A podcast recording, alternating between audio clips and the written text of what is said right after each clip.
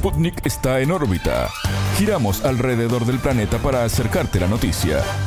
Muy buenos días para todos. Iniciamos esta vuelta al mundo en 120 minutos con el equipo de Sputnik a pleno, informándolos aquí en la radio.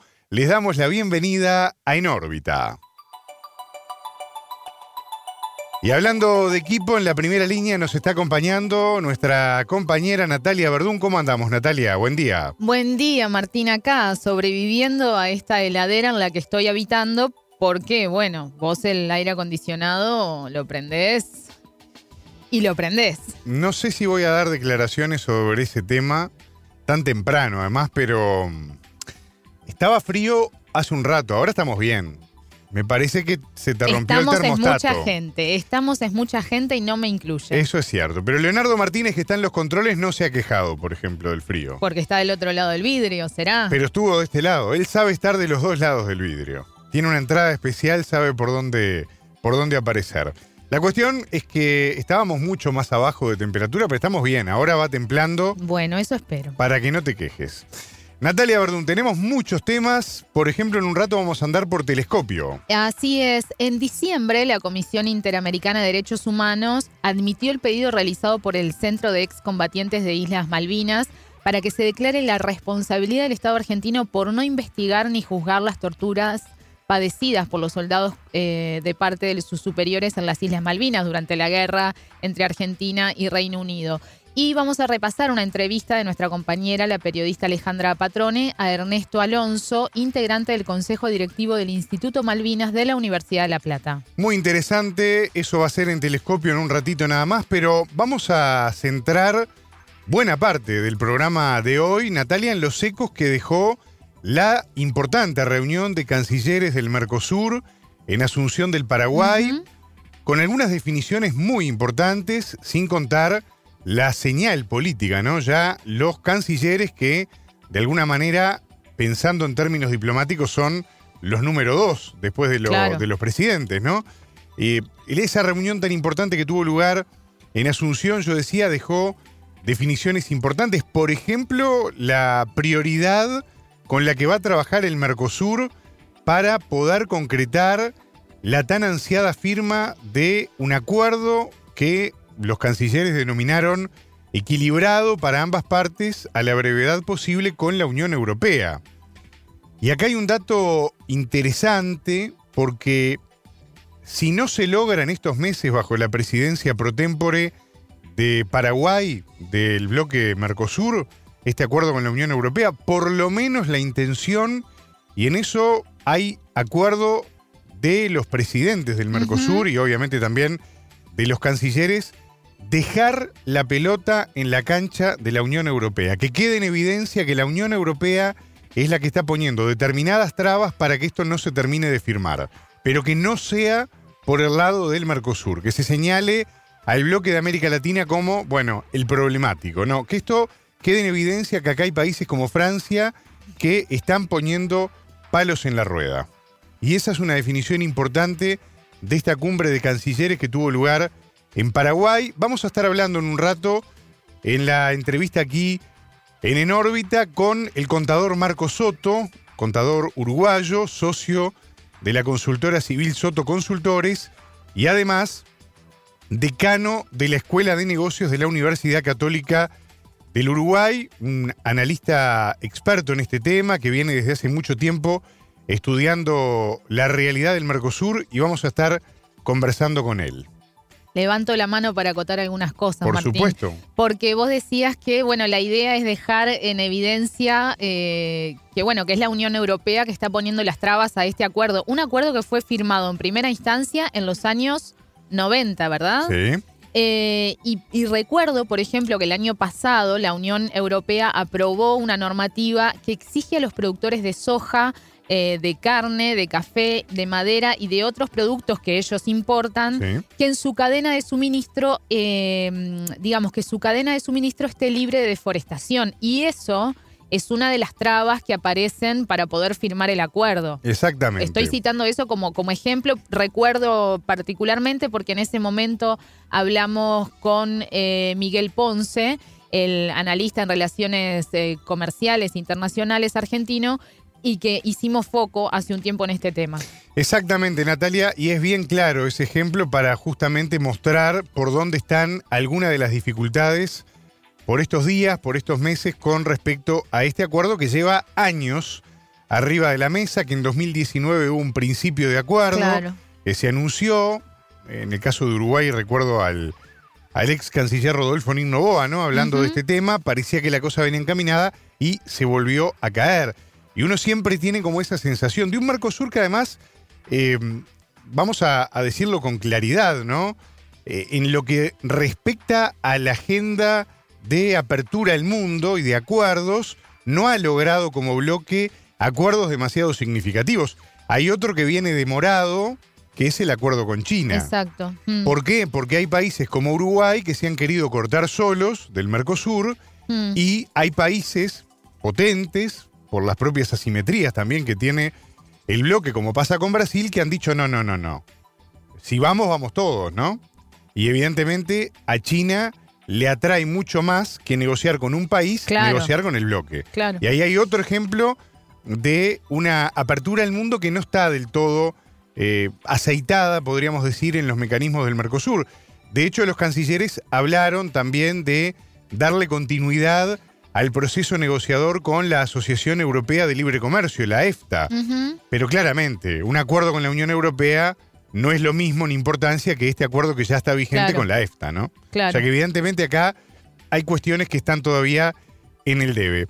Y hablando de cuestiones que están en el debe, me gustaría acotar también mm. lo que fue dentro de esa reunión de cancilleres del Mercosur. Más adelante en el programa vamos a profundizar y le vamos a preguntar a Marco Soto sobre este tema. Pero me parece importante, por lo menos, remarcarlo lo que fue la reunión entre la canciller de Argentina, Diana Mondino, y el canciller de Uruguay, Omar Paganini. Una reunión que, bueno, se centró principalmente en el aspecto vinculado al dragado del canal de acceso al puerto de Montevideo. Recordemos que esto Uruguay lo viene reclamando desde hace tiempo, viene con 13 metros de profundidad. La aspiración es llegar a 14 y en ese sentido hubo acuerdo para que a la brevedad se pueda llegar a ese nivel de dragado que es muy importante, ¿no? Para el ingreso de barcos. claro. Exactamente, a uno de los puertos principales de la región, porque las características geográficas que tiene la bahía de Montevideo, recordemos la vieja lucha de puertos, ¿no? En la historia del Río de la Plata, habla de la importancia que tiene el puerto de Montevideo.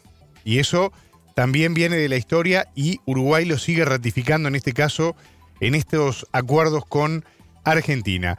Acuerdos que, entre otras cosas, también marcaron un buen diálogo, un buen tono. Esto que hablábamos contigo en el último programa, las afinidades, ¿no? La importancia de articular y, como dice el presidente de la calle Pou de Uruguay, masajear un poco las relaciones humanas y donde hay ciertas ventajas de, de compatibilidad o de afinidad, poder profundizar en la integración y en una deuda grande de agenda que tienen Uruguay y Argentina que por H por B nunca logran del todo concretar algunas cosas y que ahora la aspiración de el gobierno de la calle Pou o de lo que le queda al gobierno de la calle Pou es poder avanzar con el gobierno fresquito, nuevo, pero no por eso menos problemático en cuanto a todos los temas que está atendiendo y a la demanda social que tiene de Javier Milei.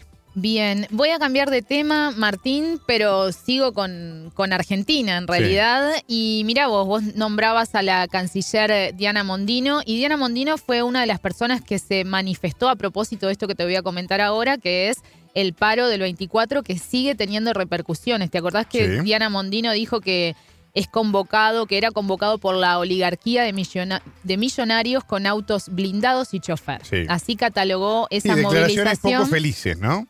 Para la tensión social que había. Claro, así de ella lo, catalogó ese paro histórico que decíamos también en el último programa, eh, apenas un mes y medio de asumido el gobierno de Javier Milei. Y lo que hay, eh, obviamente, el, continúa el debate en relación a la cantidad de personas que se movilizaron o que pararon. Em, el portavoz del Ejecutivo, Manuel Adorni, dijo que solo se adhirieron 0,19% de los trabajadores a nivel nacional. Esa fue la cifra que, según el gobierno eh, tuvo de, de acatamiento este paro. Y si esto fuera así, perdón, porque hice silencio a propósito, porque los silencios en radio hablan, ¿no? Pero si esto fuera así, entonces el cálculo demográfico de la población de Argentina está mal hecho. Porque si uno mira las imágenes de toda la gente que estaba en la calle, claramente no era el 0,19%, ¿no? pareciera que no. A mí me da la impresión. pareciera que no. Yo no sé qué calculadora usa Adorni, pero la mía no me da.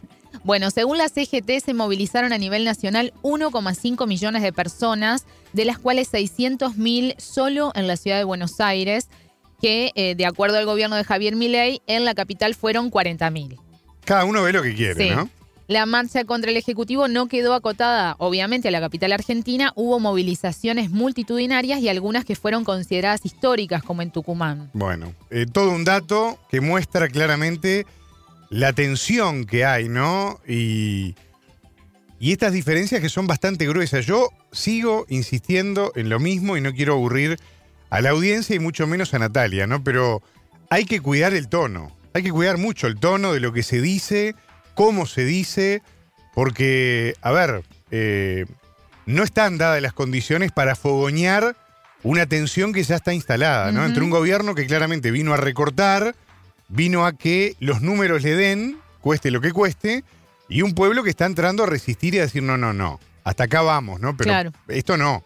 Entonces, cuidado con esto porque me parece que es un poco grueso, así como decías eh, vos, Natalia, lo de las declaraciones de Mondino, en este caso es lo mismo, ¿no? No se puede hablar de un 0,19%. Me parece que es cortar muy grueso algo tan notorio. Claro, de todas formas siempre es, es clásico que los gobiernos cuestionan obviamente las cifras de las movilizaciones, ¿no? Pasa en todos lados, pero parece como un poco, un poco poco la cifra o el porcentaje que plantea el gobierno. 600.000 no son 40.000. Claro, Ahí claro. Hay una gran este, diferencia. Hay una diferencia clara, ¿no? Mm. Bueno, nos vamos a ir a México porque allí hay noticias importantes que estábamos rescatando con Natalia en nuestra mesa de trabajo y que no queríamos dejar de compartir con ustedes. El desempleo bajó en el mes de diciembre pasado, de 2023, al cierre del año anterior, a 2,6% de la población económicamente activa, lo que se conoce como la PEA, ¿no? Es la sigla con la que estadísticamente se maneja este dato, que es una décima porcentual menos que la tasa registrada al cierre del año anterior, o sea, el 2022. Este dato fue presentado por el Instituto Nacional de Estadísticas y Geografía de México, que informó que respecto a diciembre del 2022, la población desocupada descendió en 59 mil personas y la tasa de desocupación, la TD, como se la conoce también en el informe, fue menor en 0,1 puntos porcentuales, dice este informe del Instituto Nacional de Estadística y Geografía de México.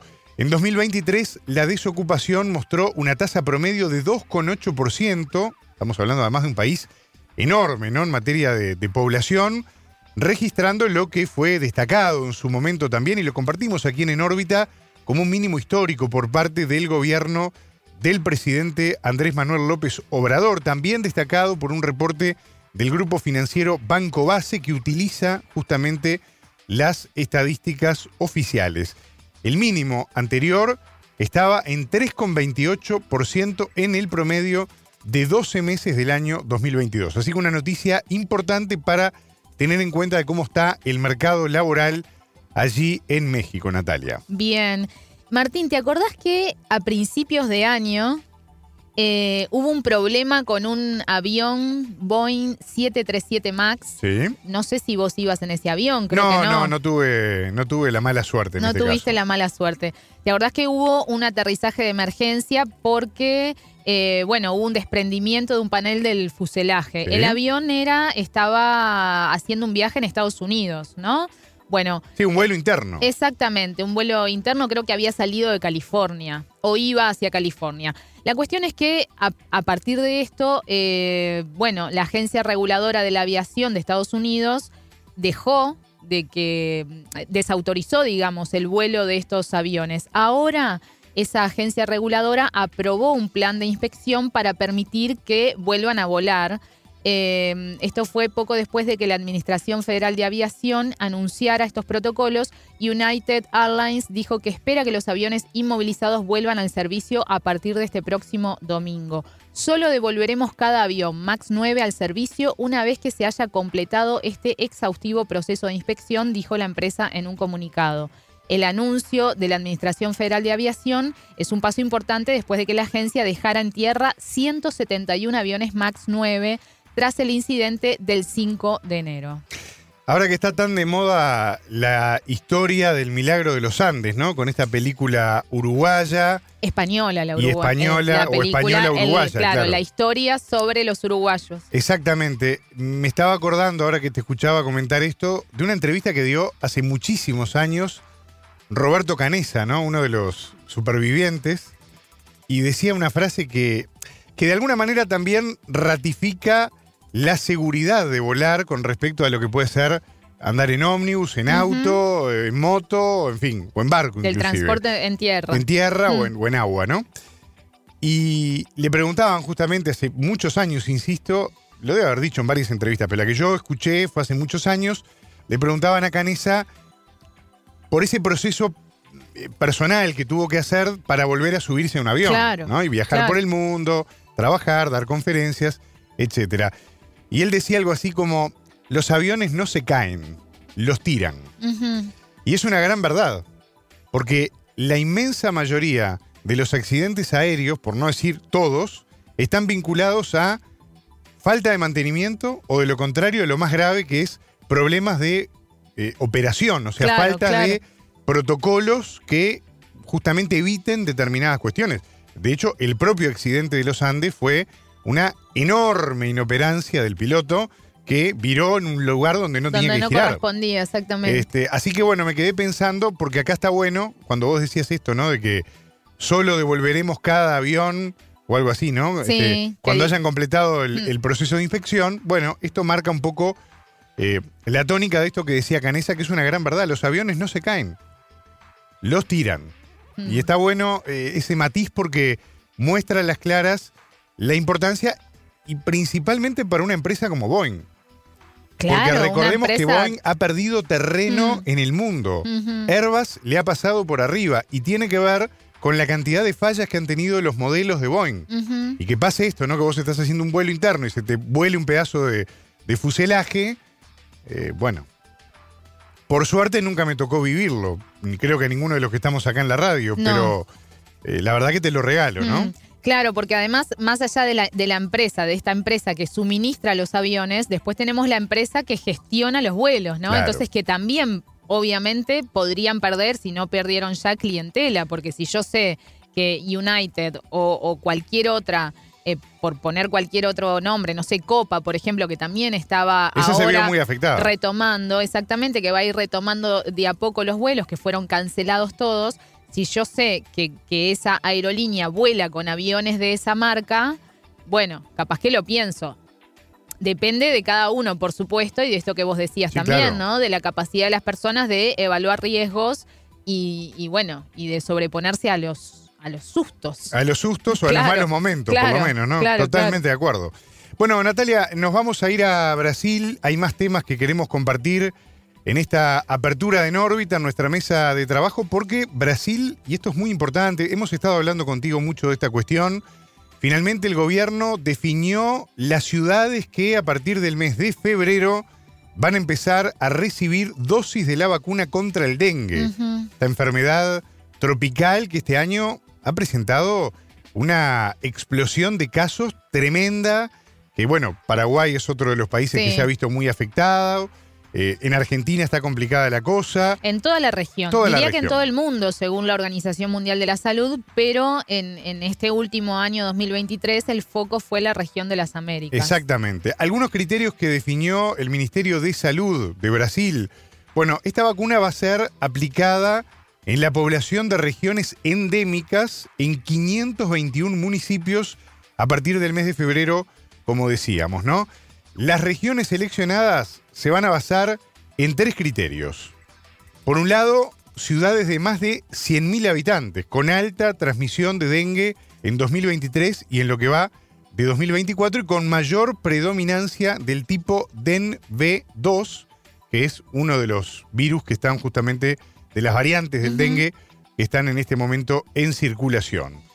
Se va a vacunar a niños y adolescentes de entre 10 y 14 años, la franja de edad que concentra más hospitalizaciones por dengue entre enero de 2019 y noviembre de 2023, que fueron 16.400, reitero, niños y adolescentes entre 10 y 14 años. Después vienen los mayores, los ancianos, ¿no?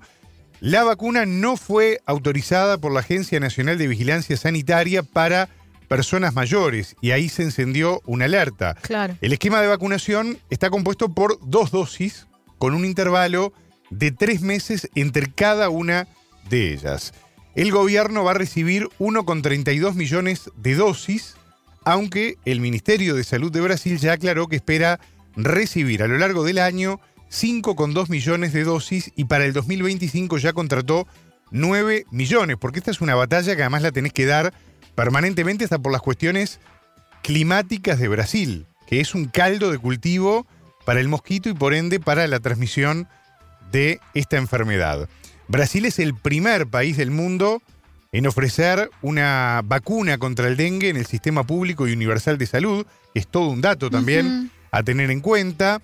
Según los datos oficiales del Ministerio de Salud, en las tres primeras semanas de enero se registraron, escuchen bien, ¿eh? 120.874 casos probables de dengue y 12 muertos. Todo un dato a prestarle atención. Bueno, los números apuntan que en el año 2024 va a ser un año récord en materia de esta enfermedad, dado que en todo el 2023 se notificaron un total de 44.753 casos probables y 26 muertes. Y fíjate que recién hablábamos de 12 fallecidos, ¿no? Sí. O sea, todo un dato a tener en cuenta. Además de las vacunas, el Ministerio de Brasil, el Ministerio de Salud, formó a 12.000 profesionales para controlar la enfermedad y también destinó, y acá volvemos de vuelta a la importancia de las inversiones estatales, de la presencia del Estado, destinó más de 256 millones de reales, estamos hablando de casi 52 millones de dólares a acciones de refuerzo en todo el país para tratar de ganar esta batalla, pasar al frente al menos en esta interminable pelea contra el dengue. Martín, ah, vos estás hablando del dengue que tiene que ver con la infección por parte de, de los mosquitos, ¿no? Sí. Y hemos hablado reiteradamente de la necesidad de utilizar el, Repelente. el repelente. Algo no me que salía Natalia la trae a la palabra. radio. Sí, tengo en la cartera siempre el repelente y lo llevo conmigo porque, bueno, eh, es hay veces que uno va por la calle y es necesario. Sí, sent- aparte sentís de repente el pinchazo del mosquito y decís, Sí. ay, estoy parado en tal lado y me están picando. Y bueno, y sabemos que eh, en el último tiempo también hemos tenido la información de, de los mosquitos eh, que están transmitiendo la encefalomielitis equina del este y del oeste. Y lo vinculo por lo que, con, con lo que decías de Brasil por el tema de la vacunación, porque a partir de este 25 de enero eh, los caballos que tengan al menos dos meses de vida en Argentina tienen que ser obligatoriamente vacunados eh, para atender esta enfermedad que, como decíamos, está transmitida por un virus que, que, mm, perdón, es causada por un virus que se transmite a través de la picadura de mosquitos y que, bueno, que está obviamente principalmente en áreas rurales. Y bueno, la idea es evitar que no se contagie a las personas, porque esto sí también se traslada a las personas. Que ya ha ocurrido además, ¿no? Ya ha ocurrido. Y con un final no Claro. demasiado feliz. Claro, claro. Así que a partir de este 25 de enero, eh, todos los ve- equinos tienen que tener vigente esta vacuna y aquellos que no hubieran recibido la primera dosis de la vacunación tienen que hacerlo dentro de 10 días luego de publicada esta norma porque hay una emergencia sanitaria en Argentina por esta, por esta enfermedad. Complicado, ¿eh? Cuando no es el calor, es el frío. Siempre hay que atender algún incendio vinculado justamente a esta situación. Y bueno, ahora la época del año no ayuda nada Mm. con respecto a la presencia de los mosquitos. Así es. Vamos a cambiar de tema nuevamente, Martín. Te Sí. llevo a Colombia ahora. Eh, hay una situación muy crítica en Colombia. Vos hablabas de incendio, lo vamos a hablar en, en el- en otra parte de nuestro programa de los incendios y la emergencia que está ahí, pero ahora quiero enfocarme a otra situación crítica y triste que fue el homicidio del periodista Mardonio Mejía en el departamento de Sucre, un periodista que eh, sicarios fueron a buscarlo a su casa y lo asesinaron, abrieron la puerta y lo asesinaron en la puerta de su casa. Esto fue en el municipio de San Pedro, en, en el departamento, como decíamos, de Sucre. Eh, el periodista Mardonio Mejía dirigía la emisora Sonoro Estéreo y era una persona muy reconocida en ese municipio, que se trata de una localidad de alrededor de 20.000 habitantes. Quiero decir con esto que es una localidad chica, donde además los medios de comunicación tienen, siempre tienen un rol preponderante ¿no? en las comunidades, pero Claro. más cuando es una comunidad tan chica y además tan afectada por el conflicto armado, porque Sucre es uno de los departamentos con mayor, eh, más golpeado por la violencia de décadas que lleva en, en Colombia y hace poquitos días hablábamos de los desplazados en Colombia. Sucre es uno de los departamentos con mayor cantidad de desplazados. Esto quiere decir que la gente tuvo que dejar su lugar, su, su- su vida, Sí, sí, abandonar el barco de golpe. para trasladarse a otra ciudad, a otra Tremendo. localidad, dentro o fuera del, del departamento. Me quedé pensando, para mí, ¿no? Mientras estaba escuchando, viejas prácticas, nuevas víctimas, ¿no? Eh, siguen muriendo periodistas, ha pasado en México también. En Colombia esta práctica es lamentable, pero viene de décadas y décadas y décadas. Mm, Y es tremendo, ¿no? Que, que personas que, como nosotros, que salen en una radio, que, que van todos los días a trabajar, que le ponen la mejor energía posible, saben que llegan y de repente tienen planes para la tarde o tienen Sí. planes para la noche o simplemente quieren llegar a su casa y terminan asesinados, ¿no? Sí, sí. Vos sabés que Es ahora que decís esto, yo estuve conversando con un comunicador de, de otra eh, emisora, de otro medio de comunicación de allí de San Pedro, que no quiso salir al aire, lo conversábamos fuera de micrófonos nosotros, Sí. por el miedo que, que tienen los trabajadores de la comunicación de la zona eh, y, y también toda la población. Toda la población está conmocionada, me decía él, ¿no? Y se excusaba de no, de no poder compartir ahora con nuestra audiencia lo que estaban viviendo, porque obviamente, como yo decía además, Mardonio Mejía era una persona muy reconocida que llevaba muchos años hablando en radio, teniendo eh, su programa. Eh, Sucre es un departamento con muchos recursos naturales, sabemos que eso eh, es llamativo, ¿no? Para, para grupos deli- delincuenciales y grupos armados que en Colombia siguen existiendo. Yo leía en hace unos meses, recuerdo una, una nota sobre la presencia de las autodefensas eh, gaitanistas de Colombia, ¿no? Este grupo armado eh, que, que está Sí, sí. presente allí y que, bueno, y que en Sucre estuvo, mm, digamos, estuvo con fuerza en estos últimos años del 2023. ¿Sabes qué Eh, me quedé pensando también? mm, Perdón sí. que, que quería agregar esto, porque los otros días, cuando estalló la crisis en Ecuador, Sí. y veíamos acá con, contigo, con Leonardo, con todo el equipo, realmente atónitos, ¿no? Lo que estaba pasando en un canal de televisión, por ejemplo, ¿no? La toma, la toma del canal de televisión por parte de delincuentes. Exacto, y eso después disparó, por ejemplo, el debate en Uruguay con la necesidad de un diálogo político, un diálogo nacional, que por ahora quedó un poco en, en veremos, porque como viene la campaña electoral, nadie se quiere mojar a hacer alianzas políticas, eso queda como Claro. para después de la, de la disputa electoral, lo cual a mí particularmente me parece un error garrafal, pero bueno, es mi opinión. Mm, Pero ¿por qué digo esto? Porque eh, a veces nosotros damos por obvio un montón de cosas, por esto mismo que yo decía antes, ¿no? Uno viene a trabajar, se va a su casa o a donde se quiera ir, ¿no? Y es aquello de, bueno, abrimos el grifo y sale agua, ¿no? Entonces siempre vamos a tener agua. Y tuvimos agua salada, por ejemplo, claro, ¿no? claro, Entonces, Montevideo. Qué importante es tener conciencia de que no se puede transar ni perder tiempo ante el avance de la droga y del crimen organizado. Porque realmente yo no quiero vivir en un país donde me maten en la puerta de mi casa porque soy periodista, por ejemplo. O a ella, o a vos, o a quien sea. Y yo no quiero eso. Pero además me parece dramático porque eh, ahí te vas dando cuenta, con esto que vos decías, ¿no? Hablé con un colega que no quería hablar porque tienen miedo, que los periodistas tengamos Claro. miedo. Claro. ¿Desde cuándo los periodistas tenemos que tener miedo y a quién le tenemos que tener miedo? A nadie le tenemos que tener miedo. No puede pasar nunca más eso. pasó en los años de la dictadura, que había miedo, claro que había miedo. Mm. Si te metían en un calabozo, te torturaban, te mataban, te desaparecían. Pero no puede ocurrir de vuelta y encima con un flagelo tan impresionante como este de la droga. Es tremendo, por eso yo lo quiero remarcar, porque esto que vos contás, que haya una persona que tiene miedo de hablar con colegas como somos nosotros y contar el testimonio porque no sabe si lo van a matar o no. No, Colombia, no te permitas más eso. Es muy triste. Es tremendo. Y, y- y vos hablabas, hacías referencia al- a las dictaduras en la región y es evidente que los gobiernos democráticos no están pudiendo garantizar, ¿no? La, la- en este caso, el ejercicio libre de la profesión o del oficio, como se quiera denominar. Eh, volvemos entonces a Colombia y, y propongo escuchar al- a la gobernadora de, de Sucre, de este departamento donde fue asesinado el homicidio, el perdón, el periodista Mardonio Mejía.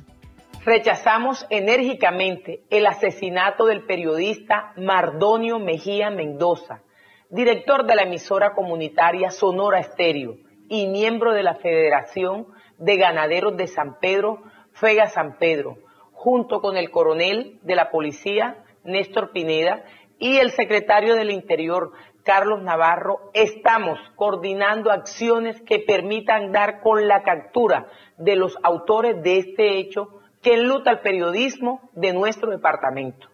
Por eso hemos decidido establecer una recompensa de hasta 20 millones de pesos a quien dé información que nos conduzca a la captura de los responsables de este lamentable hecho a quienes garantizamos absoluta reserva. Expreso mis condolencias y mi solidaridad con su familia y el gremio periodístico en este difícil momento.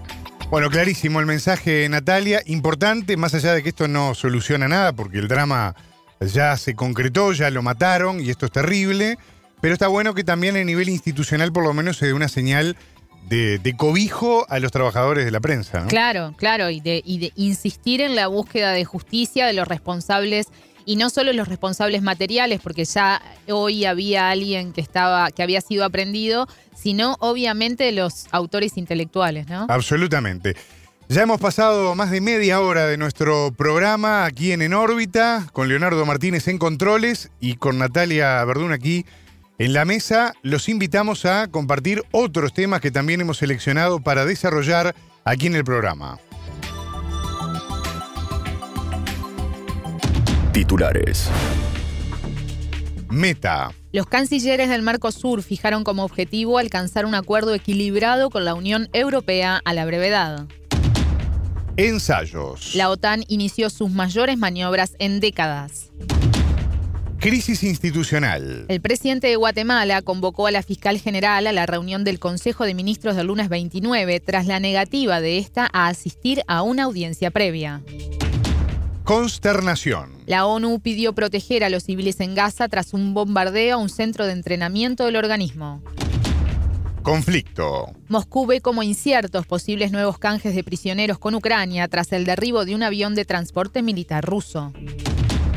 Crisis. El gobierno de Colombia anunció la declaratoria de desastre natural para atender los incendios que afectan al país. Estos fueron los titulares. Vamos ahora al desarrollo de las noticias. El mundo gira y en órbita te trae las noticias. Noticias.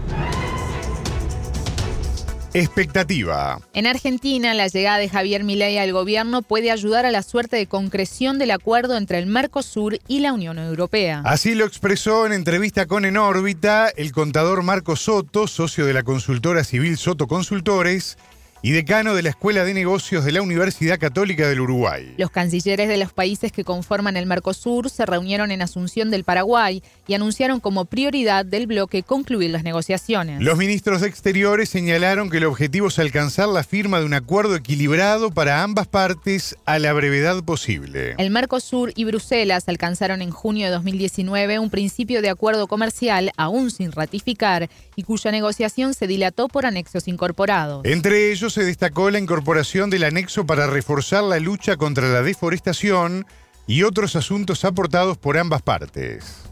En primer lugar, yo creo que es, es, es, es posible que sea uno de los grandes cambios que trae el nuevo gobierno argentino, ¿no? Es decir, la, la apertura al mundo a pesar de la coyuntura eh, y el convencimiento de que Argentina debe, debe, debe abrirse. Y eso eh, para Uruguay pueden ser de algún modo buenas noticias eh, y para eh, la suerte del acuerdo entre Mercosur y la Unión Europea también.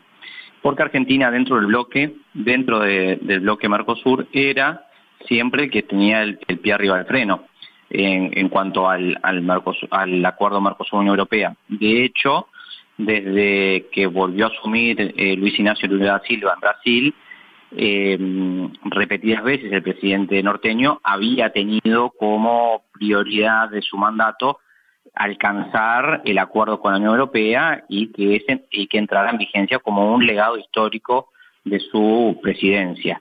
Eh, de modo que eh, eh, este cambio de, de, orientación en Argentina puede de algún modo alimentar del lado del Mercosur. Pero bueno, también tenemos obstáculos del lado europeo, ¿no? y siempre está el recelo de los países europeos que son proteccionistas, que tienen su, su, sus intereses eh, de, proteger la, industria propia y sobre todo lo que tiene que ver con, la producción agrícola. Eh, y a veces em, las excusas que se terminan poniendo, como pueden ser los, los factores ambientales, parecen más eso, una excusa que un requerimiento real. Pero bueno, eh, si, si, el Mercosur está convencido del camino y si el Mercosur eh, eh, alcanza el consenso necesario, yo creo que va a trasladarle problemas a la Unión Europea y eso para nosotros es una buena noticia.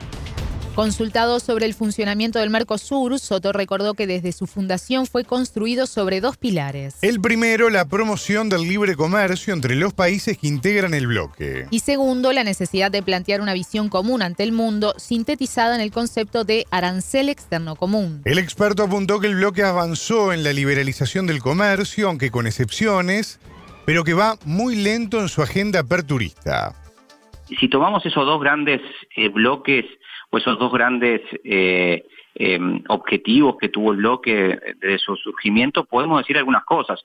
Una de ellas es que, de algún modo, efectivamente el comercio entre los países se ha liberalizado y mayormente eh, el, eh, comercio entre los estados parte entre, entre Argentina, Brasil, Paraguay y Uruguay por ahora em, es un comercio libre. por supuesto, hay pendientes, sí, todavía hay obstáculos, todavía hay excepciones. Eh, recordemos las dos grandes excepciones que tiene el Mercosur, como es el sector automotor, con los vehículos y autopartes, y también el sector del azucarero. Eh, y también hay obstáculos propios que los países se han reservado, incluso hasta contraviniendo las normas del Mercosur, con el caso típico crónico de Argentina, por ejemplo, que dos por tres pone un obstáculo, alguna traba adicional lo que respecta al vínculo del Mercosur con el resto del mundo, que era como el segundo gran bloque o el segundo gran objetivo, ahí tenemos que decir que la agenda está lenta, se ha letargado, eh, no, el Mercosur no ha eh, alcanzado acuerdos eh, de relevancia con ningún país o con ningún bloque económico a nivel mundial desde su existencia hasta hoy. Los acuerdos que tenemos son acuerdos puntuales, eh, eh, acuerdos con, con, el, con el Estado de Israel, eh, acuerdos con eh, em, eh, Egipto, acuerdos con hay un, con bueno todos los países en su acuerdo con México, en su acuerdo con Chile, pero por separado. es decir, han sido acuerdos muy puntuales que de algún modo no han, no han tenido gran impacto en la inserción internacional del Mercosur como bloque, ni tampoco de los países asociados. Soto se refirió a los acuerdos alcanzados entre los cancilleres de Uruguay y Argentina y destacó la calidad de la señal política brindada por ambos ministros. El experto comentó que la reunión supone una buena noticia para los dos países por la agenda rica en pendientes, indicó, entre los gobiernos. Primero que, que haya un encuentro de cancilleres entre Argentina y Uruguay es eh, hiper saludable, es necesario, es imprescindible. eh, la agenda bilateral entre Uruguay y Argentina es una agenda rica en pendientes eh, y, esos y esas y esas los puntos de esa agenda se logran se trabajan eh, dialogando y, y, trabajándolos entonces con buen vínculo y con buen relacionamiento entonces se recibe todo todo, todo fortalecimiento de las relaciones entre, las cancillerías como una buena noticia. Eh, también eh, hay, que, hay que intentar comprender y separar eh, las situaciones domésticas de Argentina en cuanto a su política y, su, y, y la marcha de su gobierno con la política exterior, digamos, que, que, bueno, son, son dos vertientes diferentes, al menos para los intereses uruguayos, y aprovechar eh, esta visión aperturista creo que, es, que para Uruguay puede ser buenas noticias. Eh, repito, por dos vías. Una, por, por, la dinamización del bloque económico del Mercosur y dos, por eh, dinamizar la agenda bilateral, que son dos escalones distintos o dos frecuencias distintas de los diálogos que debemos tener con Argentina. Buscar un aliado para dinamizar o modernizar el, el bloque Mercosur y por el otro, eh, encontrar apertura para eh, tocar y tratar los temas que Uruguay necesita tocar y tratar de forma bilateral con Argentina, como se ha hecho con el tema de los dragados y, otros temas que debemos eh, profundizar. Escuchábamos al contador Marcos Soto, socio de la consultora Civils Soto Consultores y decano de la Escuela de Negocios de la Universidad Católica del Uruguay. Ensayos. La OTAN inició este jueves 25 de enero sus mayores maniobras en décadas. Los 31 países miembros de la Alianza Militar, más Suecia, participan de una acción con despliegue de 90.000 soldados, 50 buques de guerra y más de 80 aeronaves. Bautizado como Steadfast Defender 2024, el ejercicio se realizará hasta mayo. Las maniobras serán en aguas de los mares Báltico y del Norte, así como en suelo alemán, polaco, y de las repúblicas bálticas. Se prevé el ensayo de 500 operaciones de combate. Estados Unidos y Reino Unido aportarán el grueso de los sistemas de armas y de tropa. De acuerdo a la coalición militar atlántica, el objetivo es ensayar un conflicto emergente contra un enemigo potencial. Analistas internacionales concuerdan que las maniobras buscan simbolizar el poderío de la OTAN tras su fracaso en Ucrania. Un acontecimiento de este tipo aumenta significativamente el riesgo de incidentes militares y desestabiliza aún más la situación de seguridad, declaró el viceministro de Asuntos Exteriores de Rusia. Por su parte, China criticó la postura de la Alianza Militar Atlántica. La OTAN es una máquina de guerra andante que lleva el caos donde aparece, indicó el vocero del Ministerio de Defensa, Gu Qian irreconciliable. Las declaraciones de la fiscal general de Guatemala, Consuelo Porras, evidencian el antagonismo contra el nuevo presidente, al cual le declaró la guerra. Así lo afirmó en entrevista con En órbita Luis Mac, profesor de la Universidad Estatal USAC y columnista de Plaza Pública. La titular del Ministerio Público descartó renunciar y aseguró que tampoco acudirá a la citación remitida por el nuevo presidente, Bernardo Arevalo. La postura de Consuelo Porras como fiscal general al no asistir a la cita que, le programó el presidente de la República y al enviar ese mensaje que, que publicó por las redes sociales, lo que demostró fue lo que ya todos sabían, una, un antagonismo contra el nuevo presidente y una lógica, obviamente, en la cual le, le, está mandando el mensaje de que le va a declarar la guerra durante el tiempo que ella sea fiscal. Eh, obviamente tiene la fiscal general un, un, dato a su favor, que es el hecho de que las cortes la siguen protegiendo, como la Corte de Constitucionalidad, que es la máxima instancia judicial de Guatemala, que obviamente le ha dado toda la cancha de, obviamente, para proteger el trabajo de la fiscal y también de los sectores políticos eh, conservadores que pues, la siguen alentando por medio de redes sociales. Eh, la desventaja de Consuelo Porra justamente es la gran popularidad que tiene el presidente actual y el apoyo y legitimidad internacional que tiene. Entonces, en los próximos días eh, se va a ver, y meses obviamente, se va a ver esa batalla entre dos actores afincados en sus posiciones, uno que tiene la legitimidad a su favor y la otra que está protegida por el marco institucional y legal actual, y entonces, pues vamos a ver obviamente cómo, cómo, se, cómo mantienen esa tensión durante los próximos meses o días. Cumpliré con el mandato constitucional de cuatro años para el cual fui reelecta y en consecuencia no voy a renunciar, manifestó Porras. Luego Arevalo informó que cursó una nueva citación a la fiscal para que acuda el lunes 29 a una reunión del Consejo de Ministros y recordó que por ley debe asistir. El 18 de enero, cuatro días después de asumir como mandatario, Arevalo le envió un primer oficio a Porras para citarla a una audiencia presencial. Consultado al respecto, el entrevistado detalló que con el escenario planteado no parece haber ningún camino cierto para destituir a la fiscal. Y detalló que en este marco el gobierno parece tener solo tres caminos posibles en busca de un cambio. El mensaje central de la fiscal general en sus redes sociales es justamente que va a hacer valer la reforma del 2016 que le dotó de independencia a la fiscalía en contra de los embates del poder político. Recordemos que en ese entonces la correlación de fuerzas era al contrario, un presidente favorable a la corrupción y una fiscal aliada a la Comisión Internacional contra la Impunidad. En el 2023 y 2024 tenemos el escenario completamente diferente. Y obviamente eso es lo que pues, eh, quiere hacer valer la fiscal con la gran ventaja que ella tiene, como te decía, que las cortes las que tienen la interpretación de la ley, que es la Corte de Constitucionalidad, la Corte Suprema de Justicia, están a favor de la fiscal.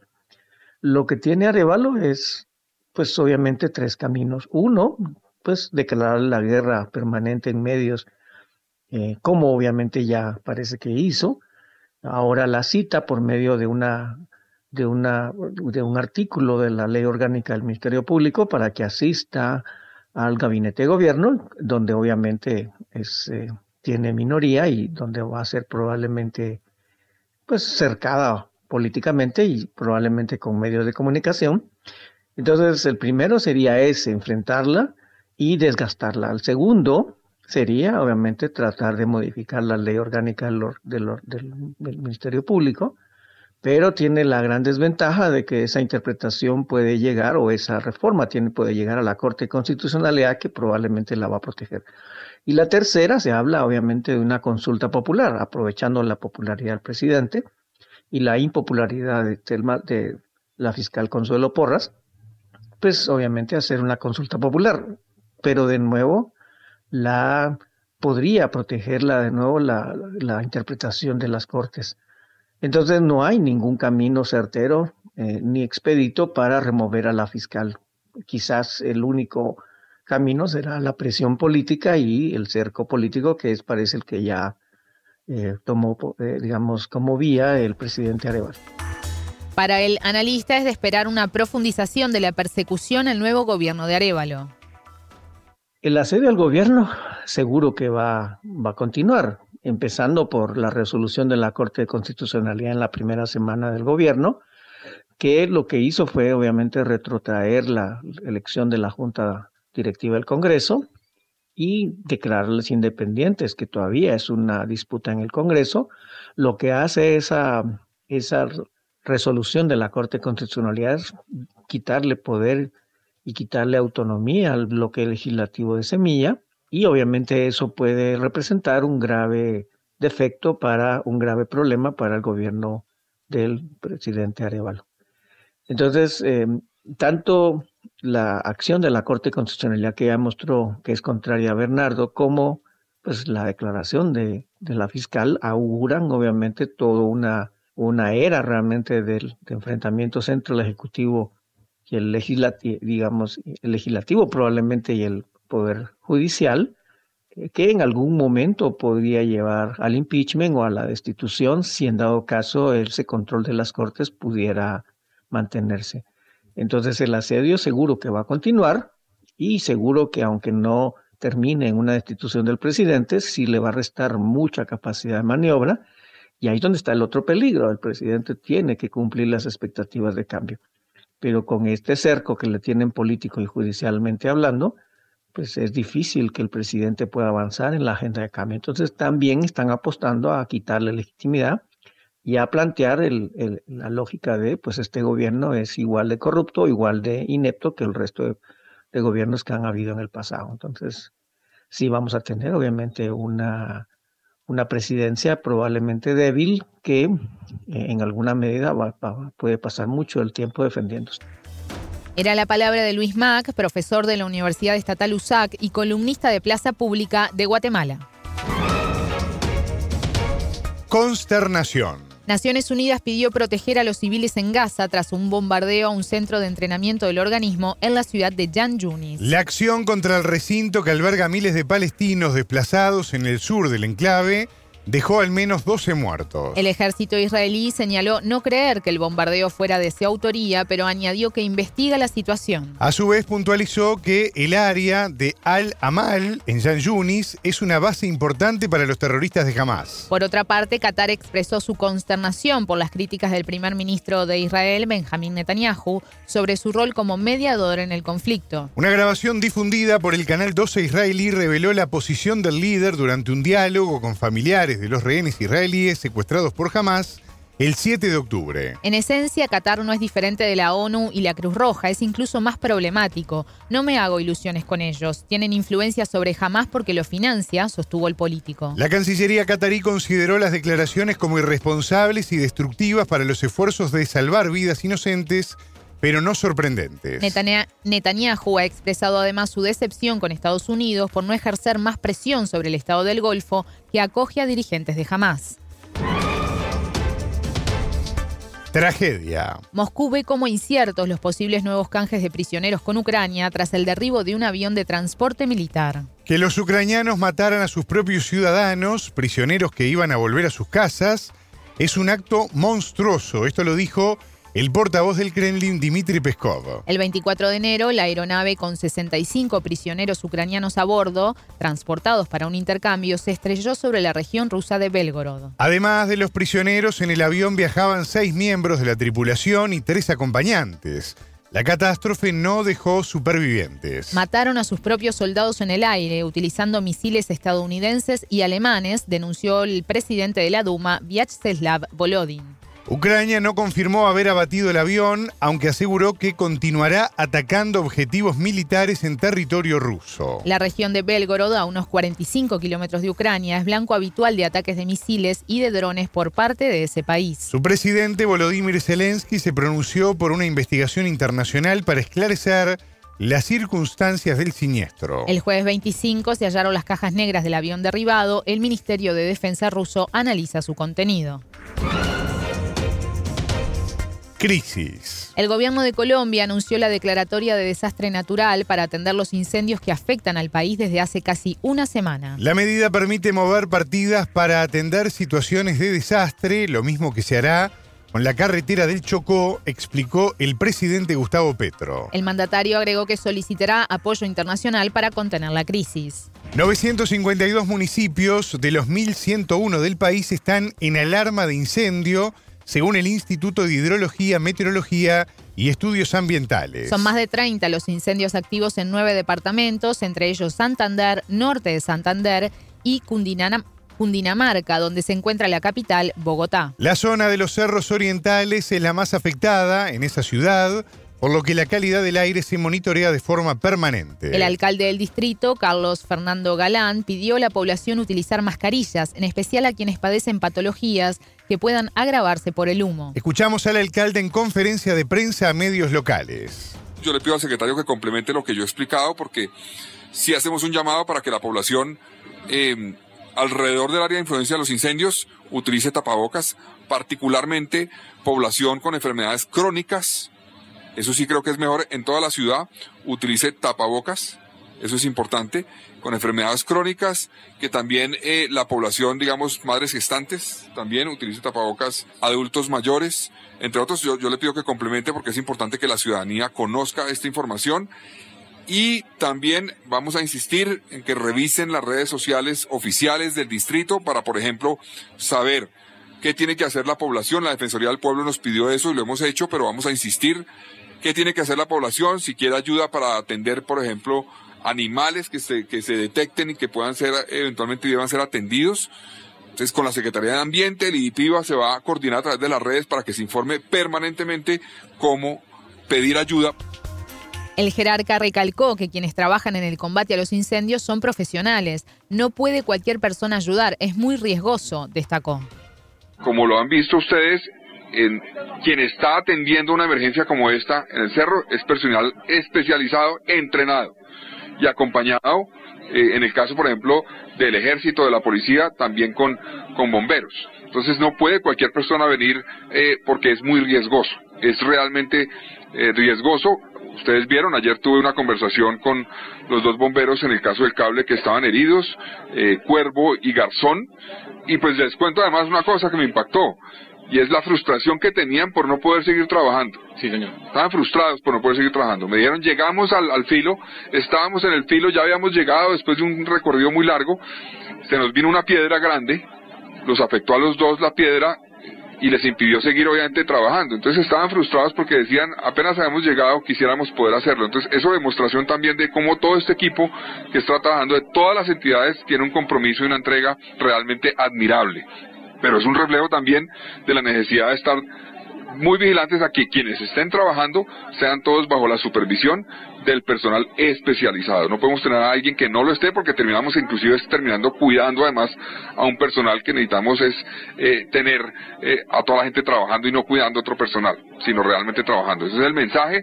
Los bomberos han hecho una entrega, los soldados, los policías, la Fuerza Aérea, se me olvidó mencionar la Fuerza Aérea, son 53 que tenemos en este momento apoyando.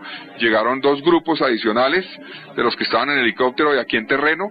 Eh, que nos van a apoyar. Entonces, eso es un apoyo, digamos, entre todos, CAR, Defensa Civil, en fin, todos estamos trabajando, no vamos a escatimar esfuerzos, tienen todo el apoyo de la Administración Distrital para poder seguir avanzando en esto. Eh, le pedimos a la ciudadanía eh, pues que mantengan los cuidados necesarios, el apoyo que se requiere y los apoyos además en donaciones. Vamos a, a través de los canales oficiales, como le dije ayer, centralizar todo eso. Vamos a trabajar con Cruz Roja para centralizarlo y que no haya, como ustedes saben, a veces ocurre personas que piden ayuda por aparte para esto, que sea una cosa oficial y que se determine qué se requiere específicamente para recibir realmente lo que se requiere en este momento. En este marco se generó una polémica porque el avión Hércules con un sistema de tanques no se está utilizando debido a falta de mantenimiento. Así lo explicó al medio local W Radio el segundo comandante de la Fuerza Aeroespacial de Colombia, el general Carlos Fernando Silva Rueda. La Fuerza Aeroespacial Colombiana no cuenta con aeronaves dedicadas específicamente o exclusivamente para la extinción de incendios. Sin embargo, y uno lo ve todos los, todos los días, sobre todo en los veranos de nuestro país, los helicópteros, eh, tenemos varios tipos de helicópteros que todos tienen capacidad para llevar un sistema Bambi Bucket, que es el que hemos estado viendo eh, durante estos días aquí en Bogotá, en Santander, etcétera. Adicional a eso, se adquirió en el año 2017 con recursos de la Unidad Nacional para la Gestión del Riesgo y Desastres eh, un sistema que se, se denomina MAP, que es una sigla que significa Modular Air Fire Fighting System y es un equipo que se utiliza a bordo de aeronaves tipo Hércules C-130. Entonces hay que instalarlo, eh, este avión, hay que llenarlo eh, para cumplir una, una misión. Ahora recordemos que el Hércules es una aeronave que cumple múltiples funciones de transporte de tropa y de carga. Es la aeronave que está en las regiones más apartadas del país constantemente para, para atender todas las, las necesidades. Este equipo más no se puede instalar en todos los Hércules que tenemos. Los aviones tienen, diferentes configuraciones. De, nuestra flota hay tres aviones que pueden eh, soportar el sistema MAPS. Eh, la información importante, este sistema MAPS, eh, adquirido ya hace unos siete años, desde el 2019 no se ha empleado. Y no se ha empleado porque no ha habido una necesidad específica. Como, como todos sabemos, los sistemas de aeronáuticos requieren un mantenimiento constante. En este momento ese equipo está pendiente de hacerse un mantenimiento. Eh, desde el año 2022, la Fuerza Aeroespacial eh, desarrolla convenios con la Unidad Nacional de Gestión del Riesgo. en el año 2022 se pidieron recursos para el mantenimiento de este sistema. Eh, y en ese momento, durante ese convenio, se le dio prioridad eh, a, la atención de, del invierno que ocurría en ese momento. El año pasado se insistió con, eh, con la solicitud de recursos y establecer un convenio Eh, sin embargo, a finales del año nos confirmaron que, que no habían los recursos disponibles. A fecha de ayer nos confirmaron ya la, elaboración del convenio para entregar unos recursos que cubran el mantenimiento de este equipo y lo podamos usar. Los incendios son consecuencia de un agravamiento de la habitual temporada seca debido al fenómeno de El Niño. De acuerdo con los reportes oficiales, la falta de lluvias y las altas temperaturas se extenderían hasta marzo. ¿Qué pasa en tu ciudad, en tu país, en el mundo que te rodea? Radio Sputnik te informa todo el día.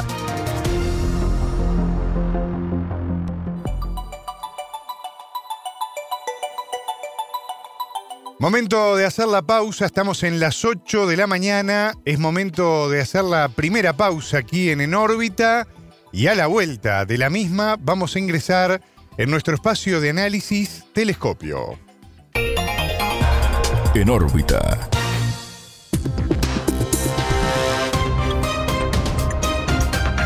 Radio Sputnik te acompaña todo el día para mantenerte bien informado.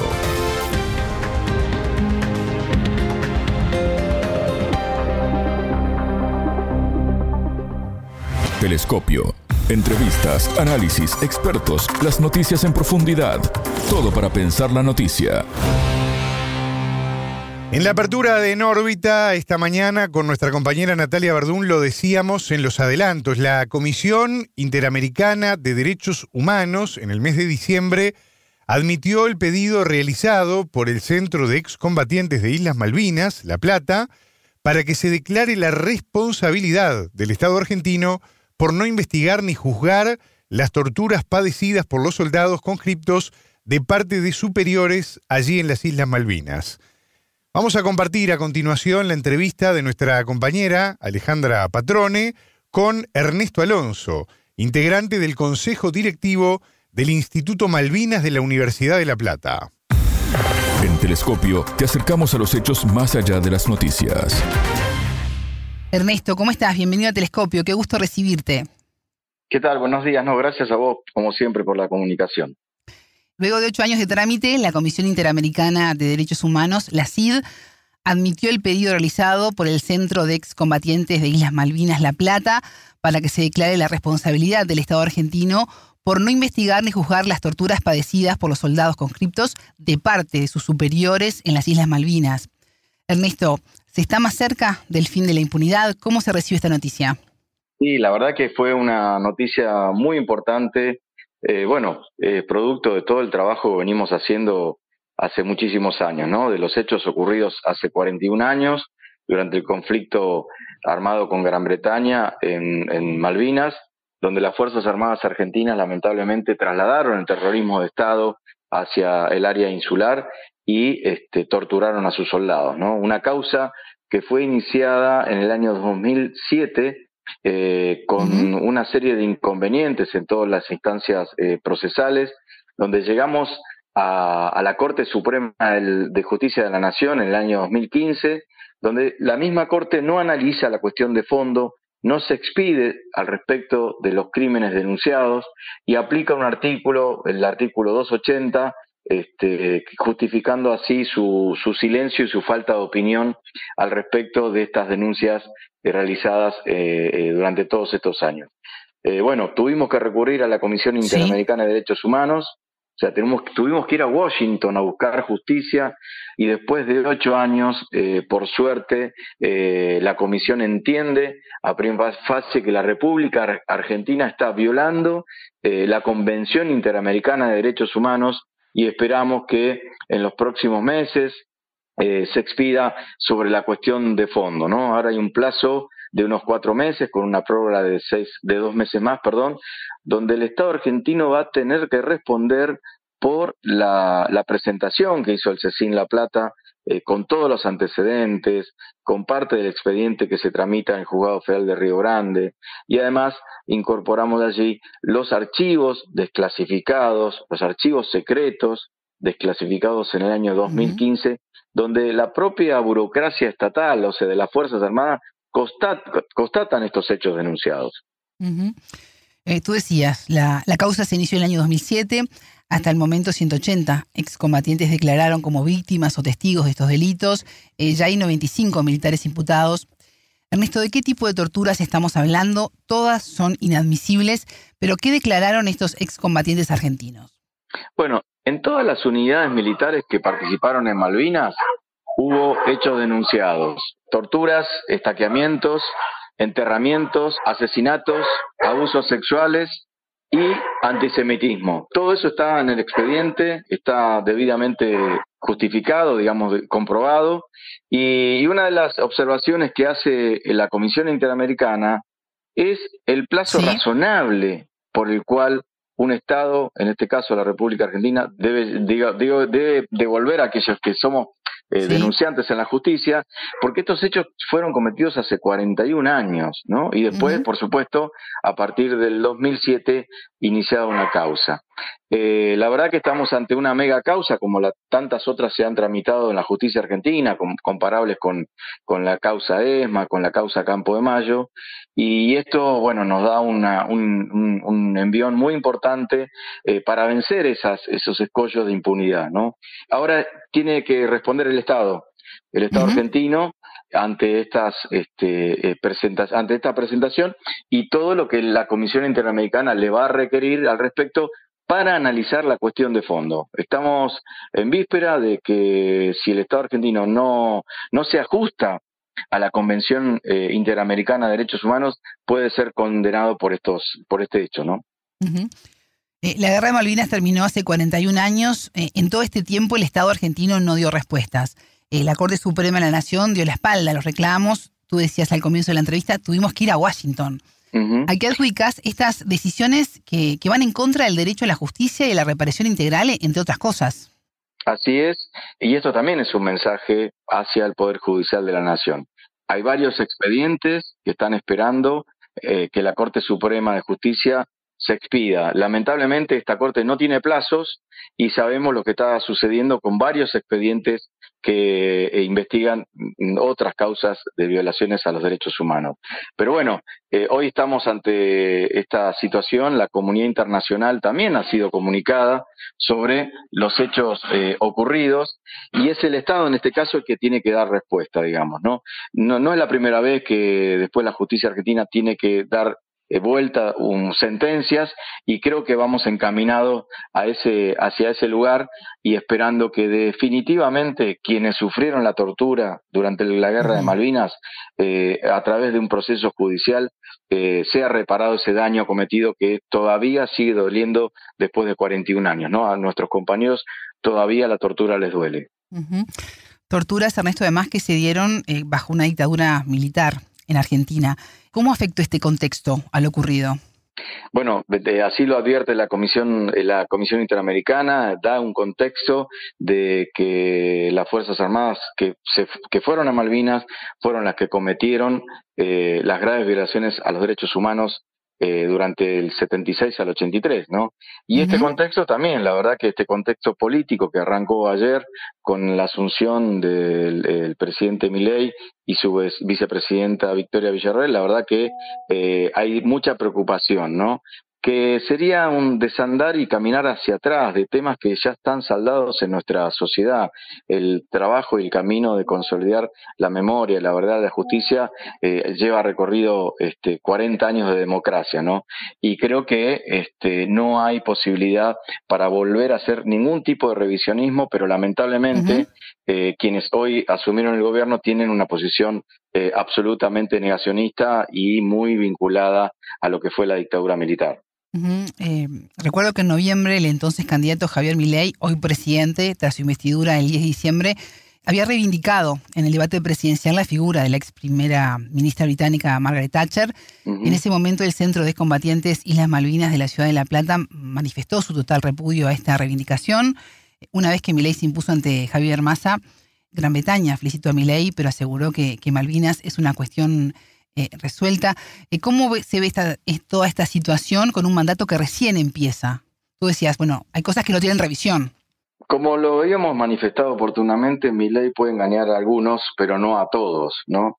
Y muchas veces en la República Argentina se analiza eh, Malvinas desde lo simbólico, desde lo eh, desde ese lugar, digamos, de lo este, meramente sentimental. Pero nosotros venimos trabajando para que se cuestione, se analice, perdón, la cuestión Malvinas eh, sobre la cuestión real, lo que está en juego, el futuro de los argentinos, el presente de los argentinos, de esos territorios usurpados que nos pueden brindar infinidad de recursos, ¿no? Eh, hoy en Malvinas hay un enclave neocolonial militar que no solamente amenaza la paz de la Argentina, sino que amenaza la paz de la región. También ayer se vio un, gobierno alineado con algunos sectores, la verdad, preocupantes, ¿no? Con la presencia de Zelensky, este, con, la, eh, con la presencia de Bolsonaro. Y creo que eso no, no el, voto que se efectuó el, eh, el 19 de noviembre, lamentablemente no, no, no solicitó eso, ¿no? Este, así que vamos a entrar en, una, un lugar, un posicionamiento geopolítico estratégico, a nuestro entender, muy preocupante por parte de este gobierno que recién comienza. Las islas representan un enclave estratégico de recursos naturales relacionados con la pesca, los hidrocarburos, los minerales, entre otras cosas. ¿Es posible recuperar el archipiélago del colonialismo británico? Mira, en tanto en cuanto nosotros constituyamos y consolidemos una política soberana, sí es posible, poniendo en tensión el costo-beneficio de esa usurpación. Ahora, cada vez que apareció un ciclo neoliberal en la República Argentina, caminamos para atrás, digamos, ¿no? Lo podemos, podemos referir a lo que fue el gobierno de Menem con los acuerdos de Madrid, el nefasto acuerdo firmado por Macri, conocido como Acuerdo Forador y Duncan, y también lo manifestado por su eh, bueno, hoy ya canciller argentina, este, Mondino, al respecto de una posición eh, eh, sobre aquellos que hoy habitan en forma ilegal nuestras Islas Malvinas. ¿no? Creo que sería muy perjudicial para la República Argentina volver a retomar esas relaciones carnales, porque además, lo advertimos, creo que hay cierta ignorancia, ¿no? No conocen no, han, no se han referido nunca a la Constitución Nacional Argentina, a la cláusula transitoria primera y todo el acompañamiento que hemos tenido con no solamente de los países de la región, sino de la comunidad internacional. ¿no? Es inaceptable la posición colonialista de una potencia extracontinental como la que es Gran Bretaña en las aguas del Atlántico Sur. Eh, decías hace un ratito, mi ley puede engañar a algunos, pero no a todos. ¿Cómo ves a la sociedad argentina en general en la causa Malvinas? Mira, esto que yo te decía, hay mucha cuestión desde lo sentimental porque falta trabajar en que se, toma, se tome conciencia de lo que está en juego, que no son solamente dos islas, sino que son las Islas Malvinas, Georgia, San Juan del Sur y sus este, eh, mares correspondientes. Son más de dos millones de kilómetros cuadrados, ¿no? que hay recursos naturales que pueden cambiar eh, el futuro de los argentinos. Ahora, tenemos que trabajar, eh, esto insisto, en consolidar políticas soberanas. Estamos ante una, una, una, expresión nuevamente de este gobierno de volver a privatizar empresas estratégicas, ¿no? Bueno, entonces tenemos que consolidar, los argentinos tenemos que seguir reclamando de lo que es nuestro, porque allí está el futuro de, las nuevas generaciones. Ningún país, ninguna potencia en el mundo se desprende de sus empresas estratégicas. Ahora, ¿por qué eh, en estos territorios en tensión de disputa permanente siempre nos quieren, eh, de alguna forma, vender recetas que no han funcionado en ningún lugar del mundo? En el año 2015, Ernesto, la Suprema Corte de Justicia convalidó el fallo de la Cámara de Casación en favor de uno de los imputados, Jorge Taranto, en donde sostuvo que estos delitos no eran de lesa humanidad y por tanto estaban prescriptos. Eh, a pesar de esto, ustedes siguieron presentándose en la justicia para denunciar lo ocurrido en, las islas durante la guerra. Llega ahora la admisión de la CID. ¿De dónde se saca la fuerza cuando la justicia te dice que no eh, en estos temas tan delicados y que están relacionados a delitos de lesa humanidad? Como primer término, la Corte Suprema en ese momento nunca se expedió sobre la cuestión de fondo, no dijo ni que eran ni que no eran delitos de lesa humanidad. Utilizó un artilugio, este famoso artículo 280, este, diciendo que no, no iban a tratar el tema y cuando llegue otro expediente así lo harían. La fortaleza es, es, es, la verdad que nos asiste, es que fuimos testigos de lo que vivimos, fuimos este, acompañando a cada uno de nuestros compañeros que sufrieron en carne propia la tortura. Eh, y desde el regreso de Malvinas, eh, quienes nos constituimos en las distintas organizaciones de ex soldados conscriptos, eh, bregamos porque haya justicia. Ya al comienzo de la democracia pedíamos que se conforme una comisión bicameral que investiguen los hechos. Solamente se avanzó en el juicio de las juntas y se condenó a Galtieri, a Naya y Lamidoso, pero de ahí en más, y era un reclamo permanente de nuestras organizaciones, nunca llamaron a declarar a ningún soldado conscripto. Eh, la fortaleza nos la da cada vez que eh, avanzamos y encontramos estos archivos desclasificados que eh, contundentemente esa burocracia del Estado, de las Fuerzas Armadas, dan fe, y, así está en sus documentos, de los hechos ya denunciados por los propios colimbas al regreso de Malvinas en estos campos de, de, asistencia que habían formado para asistir a los que volvíamos de la guerra, donde no nos asistían eh, eh, especialistas en, salud mental o asistentes sociales, sino que nos recibió lo peor del aparato represivo, o sea, el silenciamiento, el miedo, el ocultamiento que lamentablemente continuó en democracia. ¿Y cómo afecta a toda América Latina, a toda la región, el colonialismo británico a través de las Islas Malvinas? Sí, por supuesto, a ver, esto que decimos, ¿no? Nuestra, nuestra área es una es un, territorio en disputa de las potencias de los colonialismos aún actuales, que lo único que pretenden es sacarnos nuestros recursos estratégicos, ¿no? Para beneficio de su estándar de vida. En esto tenemos que estar muy unidos desde Latinoamérica, este, pensando, insisto, en lo que muchos próceres habían manifestado en la independencia de América del Sur, en este caso. A ellos nos remitimos, creo que todavía está en juego la liberación, digamos, y, la independencia en nuestro territorio, como decimos en muchas oportunidades. Lamentablemente todavía no se concibe en la República Argentina que somos un país colonizado, ¿no? Eh, parte de nuestro territorio está usurpado por esta potencia neocolonial que además no respeta resoluciones de Naciones Unidas. También es una discusión pendiente que la comunidad internacional nos tenemos que dar, ¿no? esto que está sucediendo en el mundo con distintos escenarios bélicos donde detrás de todo ello hay recursos, ¿no? Los recursos estratégicos que, quieren tener estos, este mundo voraz que, que también eh, tenemos que entender acá que tiene que haber una, una mirada del medio ambiente, ¿no? No es sostenible en el futuro un mundo con, el tal nivel de consumo de, de, y de, bienes y de servicios en los cuales el ser humano está quedando de lado, digamos. La guerra de Malvinas terminó hace 41 años. Eh, ¿Por qué está, es tan lento el avance de la causa Malvinas en democracia? Y además la decisión de no investigar ni juzgar las, las torturas parecidas por los soldados por sus propios superiores. Mirá, esto es una asignatura pendiente de la democracia, ¿no? Eh, fíjate que parte de esa, la sangre derramada de los pibes que murieron allí aceleraron, ¿no?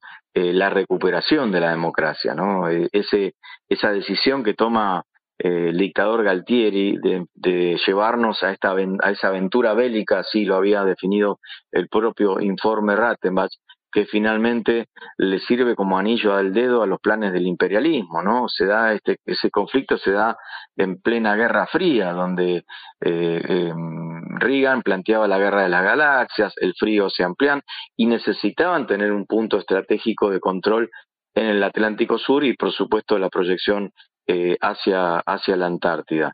Eh, esto que te digo, hay mucha cultura estratégica, en nuestras sociedades.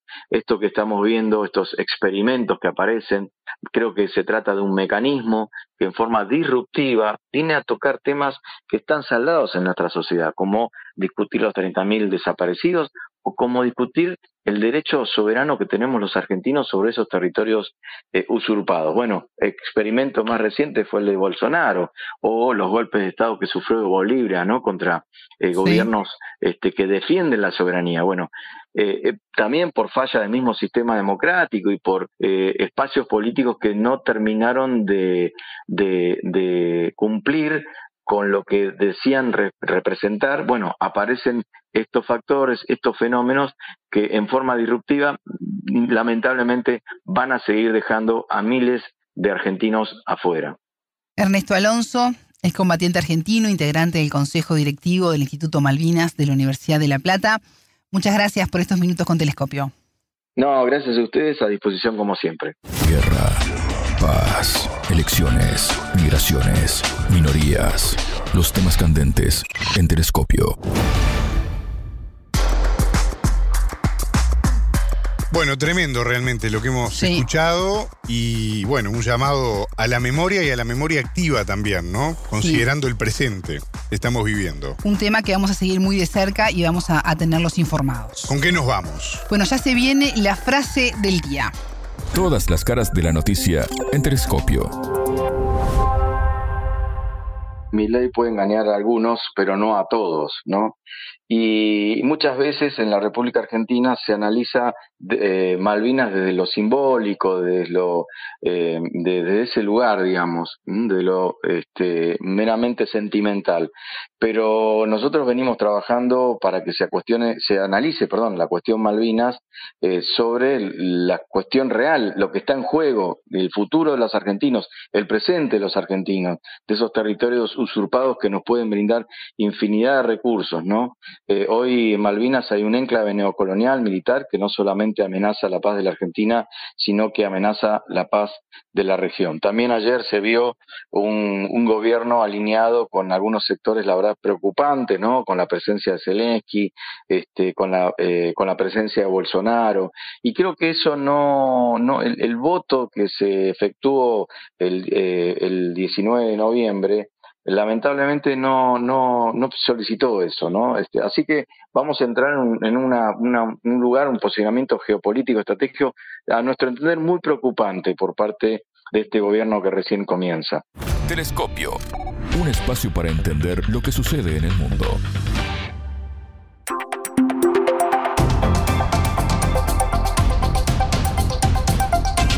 Estás escuchando Radio Sputnik.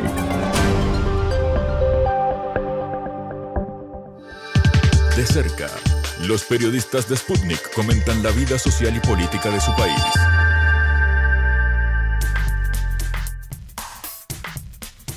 Seguimos en órbita y nos vamos a ir a Cuba ahora porque el sector agroindustrial azucarero, uno de los más importantes para la economía de la isla, busca revitalizarse y sobre este tema vamos a profundizar en los próximos minutos con nuestra compañera la corresponsal de Sputnik en La Habana, Danay Galetti. ¿Cómo estás, Danay? Todo bien, gracias Martín. Un abrazo grande para ti y para quienes escuchan la radio de Sputnik hasta ahora. Bueno, el gusto grande de saludarte. Danay, ¿cuál es la situación hoy vinculada a la producción de azúcar en Cuba? Bueno, Martín, el 6 de enero fuentes oficiales confirmaron que solo 11 de los 22 centrales azucareros están operativos durante esta actual zafra azucarera que comenzó el pasado 6 de diciembre. Como consecuencia, Martín, entre otras cuestiones de deficiencias técnicas en las fábricas detectadas de manera tardía, pues no contaban con los lubricantes para las pruebas en las fechas planificadas. Sabes que todo esto pasa también eh, por las consecuencias que genera el bloqueo económico, comercial y financiero impuesto por Estados Unidos a Cuba. Igualmente, la baja disponibilidad de combustibles otra de las consecuencias de este bloqueo económico y problemáticas asociadas a las inclemencias del tiempo que, bueno, retardaron los cortes. Eh, otro, otro de los motivos es este de la demora de la molienda de prevista para 2023-2024. 2024. Decirte, Martín, que en 1970 Cuba exhibió el récord de producción de 8.6 millones de toneladas de azúcar.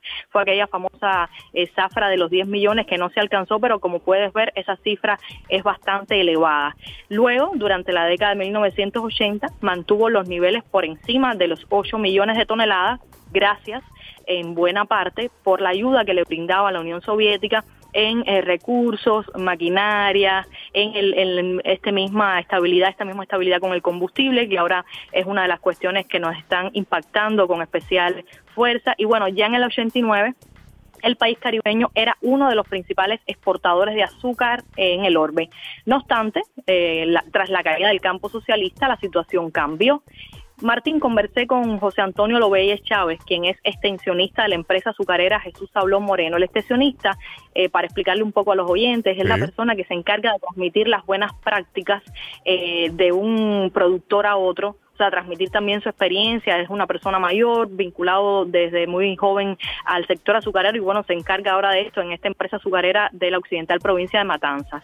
¿Quién dijo que el proceso fue inicialmente un poco difícil? O sea, cuando se cae el campo socialista en el año 91, entramos en el periodo especial, nombre que se conoce en Cuba a la etapa de crisis económica, que fue desde comienzo del año 1900, o sea, desde comienzo de la década de 1990, y bueno, reutilizaron aquellas piezas que habían cambiado y comenzaron las dificultades para la entrada de los recursos.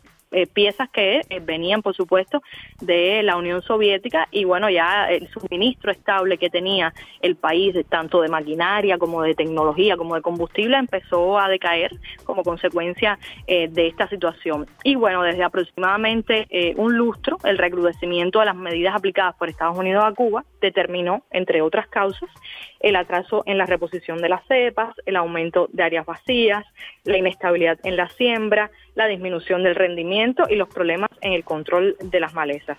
Entonces, Martín, también hay datos oficiales eh, que refieren que en la zafra 2020-2021, disculpa, 2021-2022, eh, 36 centrales azucareros produjeron 480 mil toneladas de azúcar. Y bueno, durante el periodo eh, precedente, 2022-2023, la cifra fue de 350 mil toneladas, 100 mil menos de lo previsto. Y bueno, esta es un poco, Martín, la situación eh, que tenemos hoy, en día con la zafra azucarera y bueno, con la producción de azúcar. El panorama bien claro de lo que está ocurriendo allí en Cuba. Danay, las cifras y lo que venías contando dan una clara pauta de las dificultades que enfrenta el sector, pero abrimos la conversación diciendo que se está buscando revitalizar a este sector tan importante. ¿Esto es posible con este escenario que venías comentando?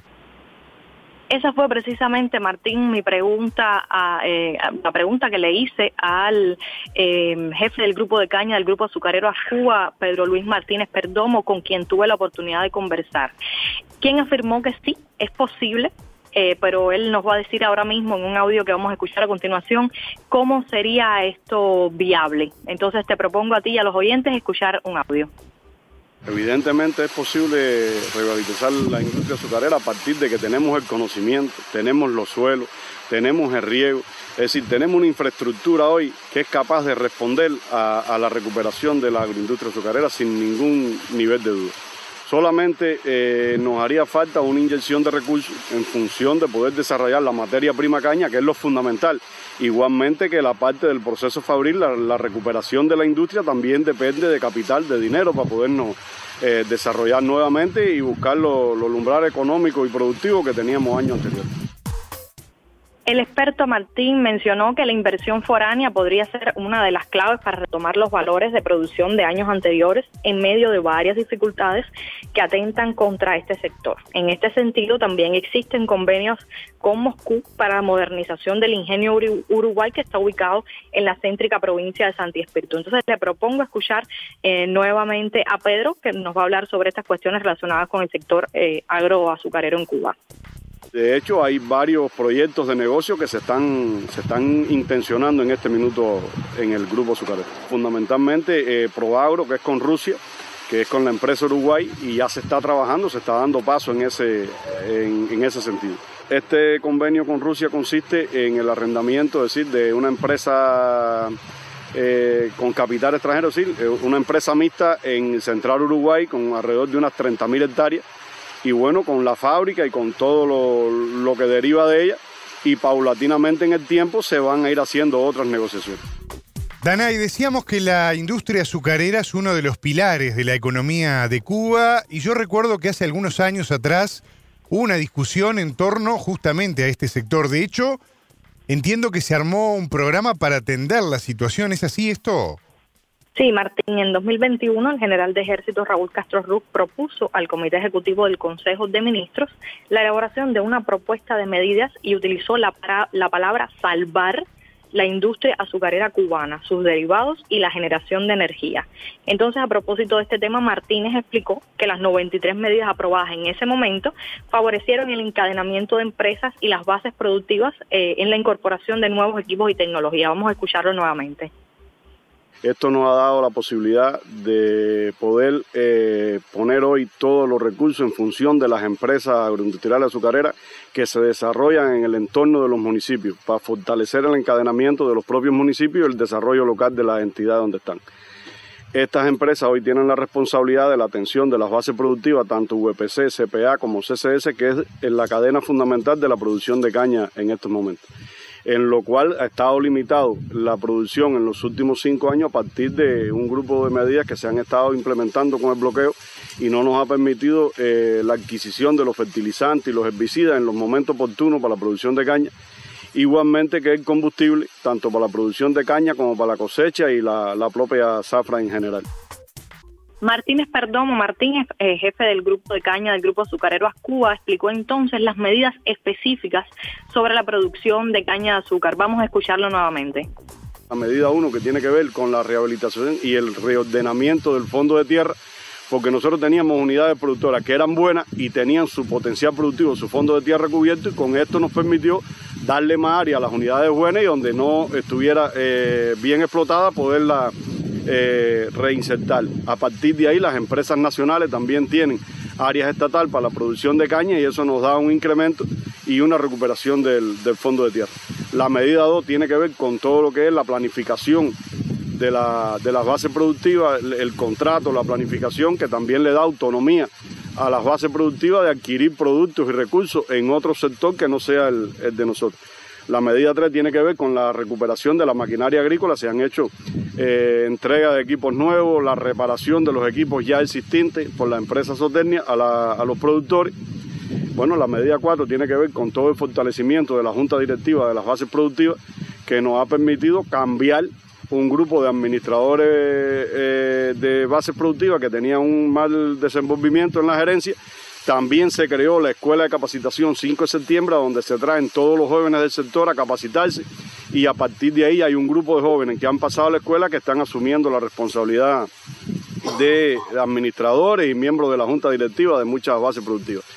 La medida 5, 6 y 7 tiene que ver con todo lo que es la producción de caña, es decir, la producción de semillas, que nosotros contamos con un servicio de variedad y semillas, que lo rige el instituto, el INICA, y se desarrolla con los productores. Eso es una medida que se ha ido fortaleciendo a partir de la cadena de semillas, la semilla básica, la semilla registrada a nivel de empresa y bueno, la semilla certificada, que es la que se produce en la base productiva, que es la que después se lleva a la semilla de producción.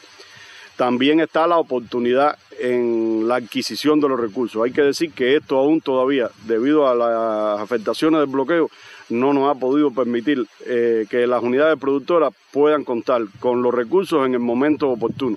Llevamos ya más de tres años con un decrecimiento de la producción de, decir, de la producción de caña en función de no lograr sembrar lo que teníamos previsto. Eh, nos hemos estado quedando en número de alrededor del 50% de lo que teníamos planificado y eso nos ha ha traído como consecuencia un decrecimiento en la producción de caña, tanto en las bases productivas como en las empresas cañeras azucareras.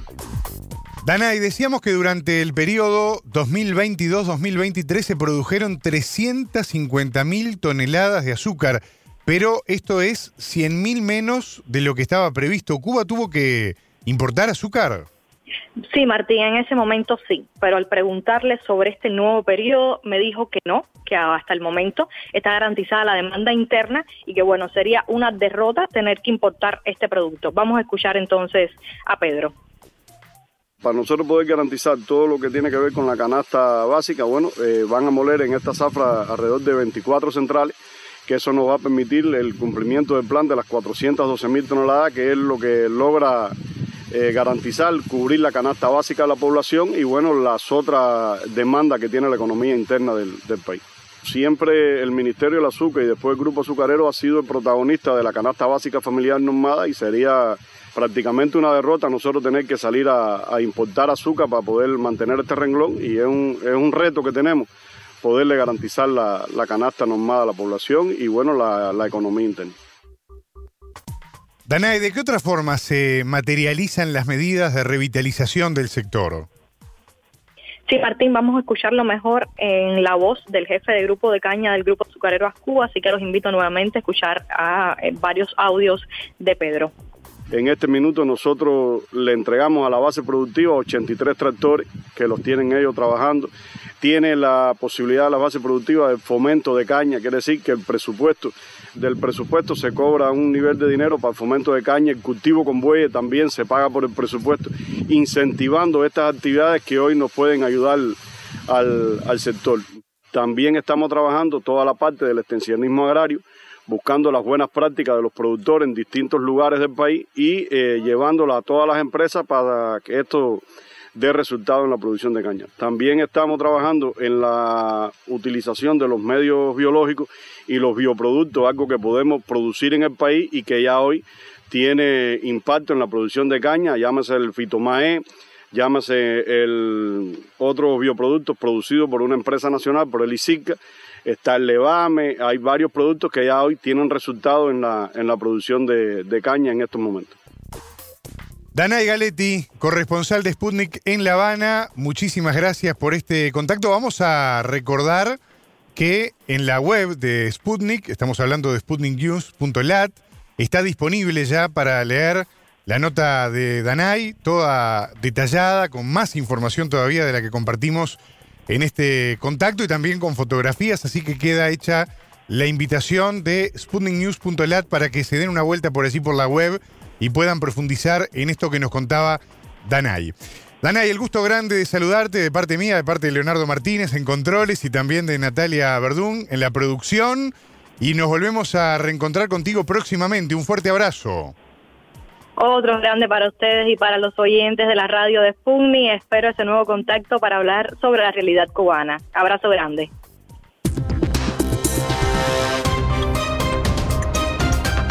Radio Sputnik te acompaña todo el día para mantenerte bien informado.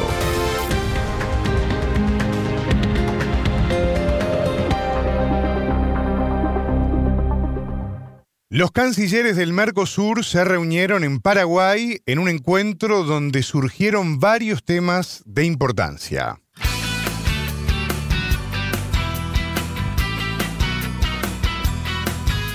Los ministros de Exteriores de la región anunciaron que será una prioridad avanzar en los aspectos pendientes con la Unión Europea para alcanzar a la brevedad posible, dijeron en un comunicado, un acuerdo comercial entre ambos bloques. Recordemos que el Mercosur y los 27, como se conoce a los países de la Unión Europea, alcanzaron en el mes de junio de 2019 un principio de acuerdo comercial que aún no se ha ratificado y cuya negociación se ha dilatado con la incorporación del anexo para reforzar la lucha contra la deforestación y otros asuntos traídos a la mesa por las dos partes. Además, los ministros de Exteriores acordaron dar continuidad al proceso negociador con la Asociación Europea de Libre Comercio, el EFTA, con el objetivo de concretar la pronta suscripción de un acuerdo comercial. Estas conversaciones arrancaron formalmente en Buenos Aires en el mes de junio del año 2017. De igual forma, Paraguay puntualizó que en su presidencia pro tempore será prioridad el impulso de las negociaciones con Emiratos Árabes Unidos.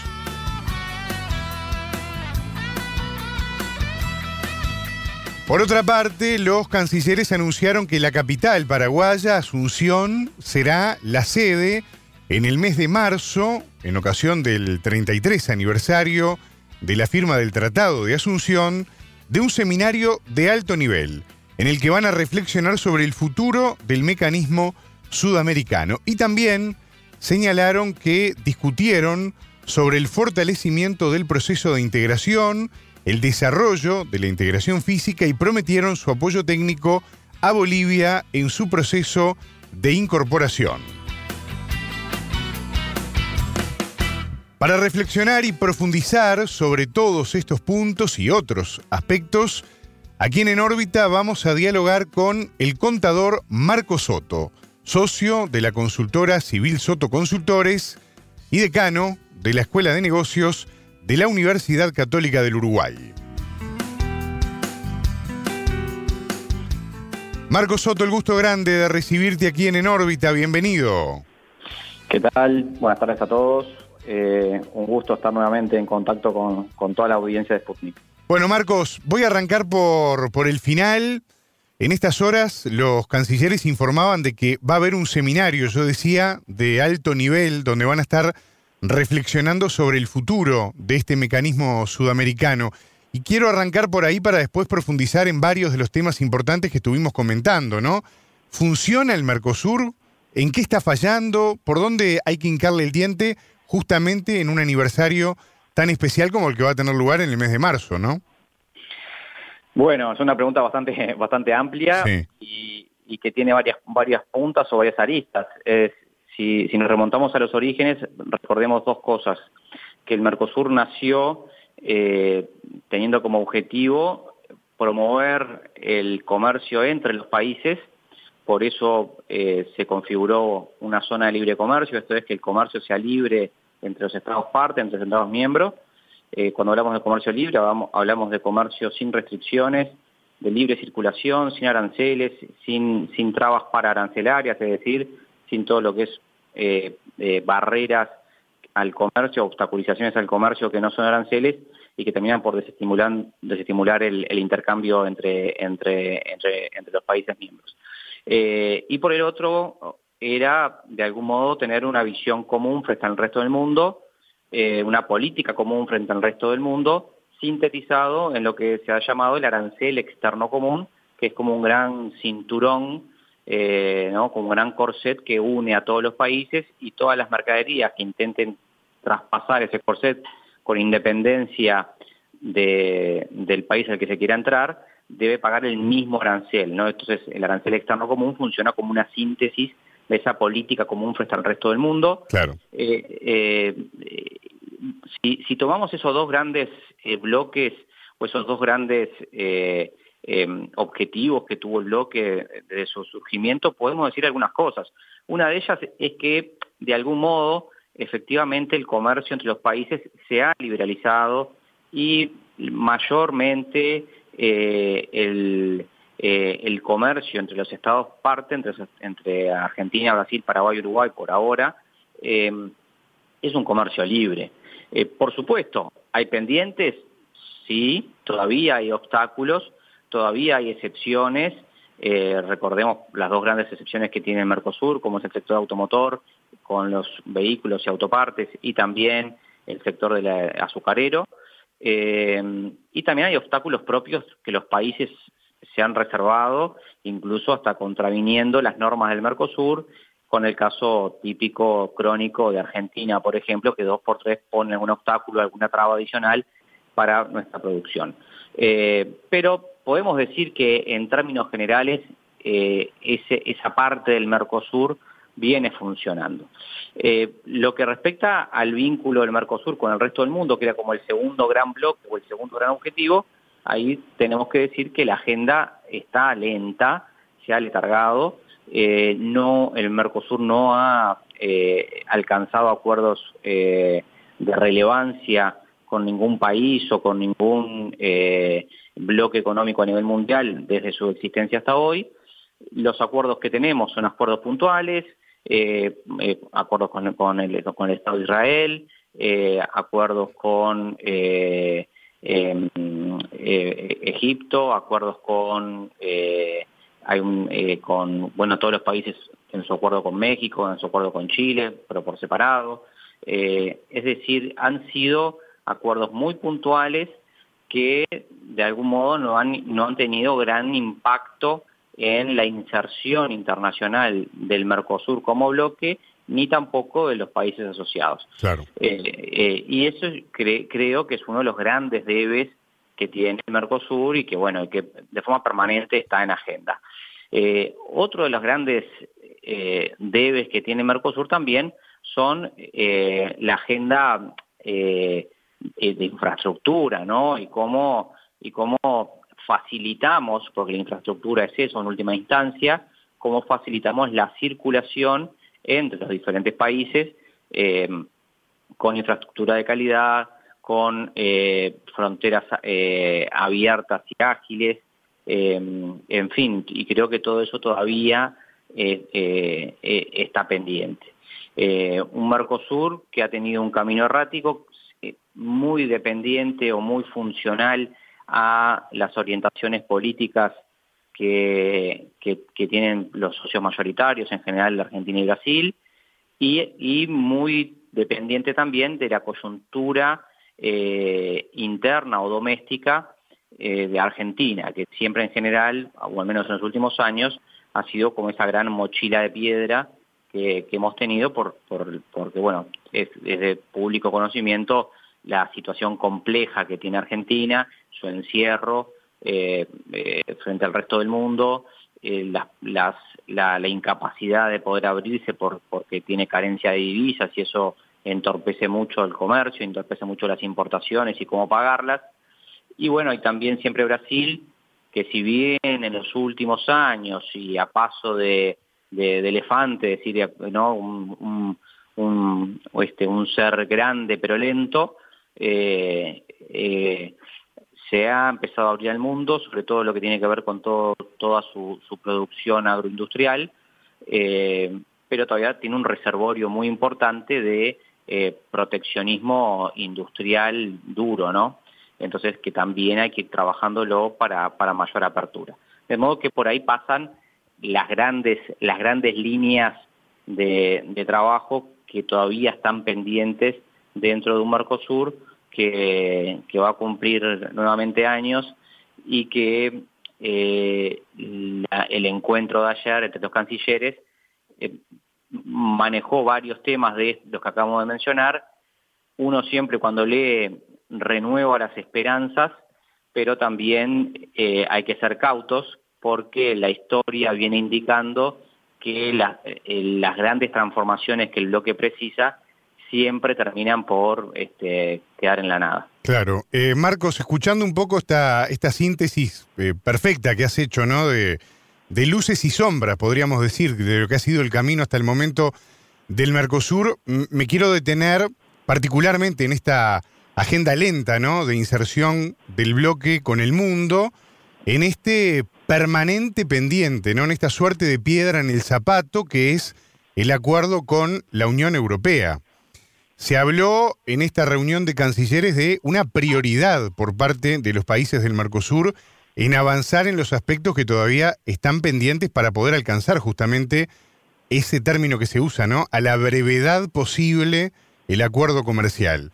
Eh, venimos de una historia que se arrastra ya de años, ¿no? de negociaciones, negociaciones, después los anuncios del 2019. ¿Vos ves perspectivas reales de que esto se pueda finalmente concretar? ¿De qué depende en todo caso?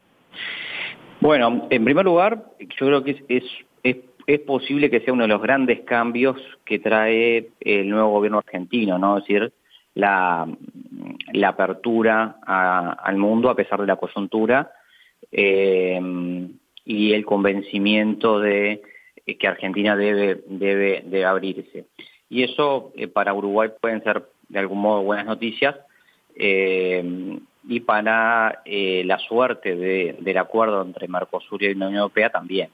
Porque Argentina dentro del bloque, dentro del bloque Mercosur, era siempre el que tenía el, pie arriba del freno en, cuanto al, al, al acuerdo Mercosur-Unión Europea. De hecho, desde que volvió a asumir eh, Luis Ignacio Lula da Silva en Brasil, eh, repetidas veces el presidente norteño había tenido como prioridad de su mandato alcanzar el acuerdo con la Unión Europea y que, y que entrara en vigencia como un legado histórico de su presidencia.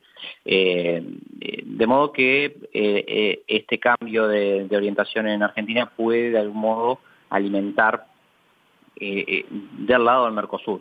Pero bueno, también tenemos obstáculos del lado europeo, ¿no? Y siempre está el recelo de los países europeos que son proteccionistas, que tienen su, su, sus intereses eh, de, proteger la, industria propia y sobre todo lo que tiene que ver con, la producción agrícola, y a veces em, las excusas que se terminan poniendo, como, pueden ser los factores ambientales, parecen más eso, una excusa que un requerimiento real. Pero bueno, eh, si, el Mercosur está convencido del camino y si el Mercosur eh, eh, alcanza el consenso necesario, yo creo que va a trasladar el problema a la Unión Europea y, eso para nosotros es una buena noticia. Quiero hablar también de, de, este anuncio, ¿no? Por lo menos no dejarlo pasar, eh, después ya mm, nos meteremos en temas un poco más bilaterales, ¿no? Entre Argentina y Uruguay, Uruguay y Argentina, pero quiero mencionar también el, capítulo de la declaración vinculada a el EFTA. Eh, ¿En qué está esto, no? ¿Cómo nos puede beneficiar? Considerando también esto que tú venías comentando, Marcos, de que, de que no se han logrado acuerdos demasiado potentes, ¿no? Sí, bueno, eh, el EFTA eh, en general eh, eh, sigue o, mantiene la línea de la Unión Europea, ¿no? hay que recordar que, el EFTA es un, es un bloque mm, relativamente pequeño, este, que, que, lo integran Islandia, Liechtenstein, Noruega y Suiza. digamos, el impacto comercial que puede llegar a tener un acuerdo con, con el EFTA si bien siempre suma, si bien siempre es necesario, digamos que es, es de impacto reducido eh, por los países que lo integran, digamos, este, con, el, mayor de los respetos, no está allí el gran flujo comercial potencial que podemos tener eh, con, el, con el continente europeo. Eh, recordemos que los acuerdos, aparte del flujo comercial, tienen un interés de, de acercar las economías y cuando hablo de acercar también hay otros flujos que empiezan a retroalimentarse eh, alrededor del comercio, que es por ejemplo los flujos de inversión, eh, que también hay un interés eh, explícito cuando uno firma un acuerdo. y tampoco vemos que estos cuatro países sean grandes o activos inversores potenciales en, nuestro país. Puede haber excepciones, claro, puede haber emprendimientos suizos en Uruguay o, o de, otros países, pero no, no vemos que allí haya como, como, como un, gran acuerdo de impacto. Sí alimenta, sí ayuda a, activar la agenda, pero repito, no, no está ahí el impacto mayor que buscamos en, nuestra inserción. Marcos, quiero hablar de las relaciones entre Uruguay y Argentina porque en este marco del encuentro de, Asunción una reunión importante entre el canciller uruguayo Mar Paganini y también la canciller argentina Diana Mondino, ¿no? Allí inclusive se habló de esto que a veces son un poco frases hechas, ¿no? En el terreno de las comunicaciones diplomáticas, pero que no deja de ser un primer acercamiento importante y tiene que ver justamente con esto de reforzar los vínculos económicos, comerciales recíprocos y también avanzar en lo que denominaron la dinamización del Mercosur, algo que vos mencionabas hace un rato cuando hablabas también de los cambios de, señales o de paradigma en la política comercial y también económica y, exterior de Argentina con la llegada de, Javier Milei, con sus luces y con sus sombras también, ¿no? Em, ¿Cómo evalúas? ¿Qué, se puede decir de este encuentro entre los dos cancilleres? Eh, primero que, haya un encuentro de cancilleres entre Argentina y Uruguay es eh, hiper saludable, es necesario, es imprescindible eh, la agenda bilateral entre Uruguay y Argentina es una agenda rica en pendientes eh, y, esos y esas y esas los puntos de esa agenda se logran, se trabajan eh, dialogando y, y, trabajándolos. Entonces, con buen vínculo y con buen relacionamiento. entonces, se recibe todo, todo, todo fortalecimiento de las relaciones entre, las cancillerías como una buena noticia. Eh, también eh, hay, que, hay que intentar comprender y separar eh, las situaciones domésticas de Argentina en cuanto a su política y, su, y, la marcha de su gobierno con la política exterior. digamos, que, que, bueno, son, son dos vertientes diferentes, al menos para los intereses uruguayos, y aprovechar eh, esta visión aperturista, creo que, es, que para Uruguay puede ser buenas noticias. Eh, repito, por dos vías. Una, por, por, la dinamización del bloque económico del Mercosur y dos, por eh, dinamizar la agenda bilateral, que son dos escalones distintos o dos frecuencias distintas de los diálogos que debemos tener con Argentina. Buscar un aliado para eh, dinamizar o modernizar el, bloque Mercosur y por el otro eh, encontrar apertura para eh, tocar y tratar los temas que Uruguay necesita tocar y tratar de forma bilateral con Argentina, como se ha hecho con el tema de los dragados y, otros temas que debemos profundizar.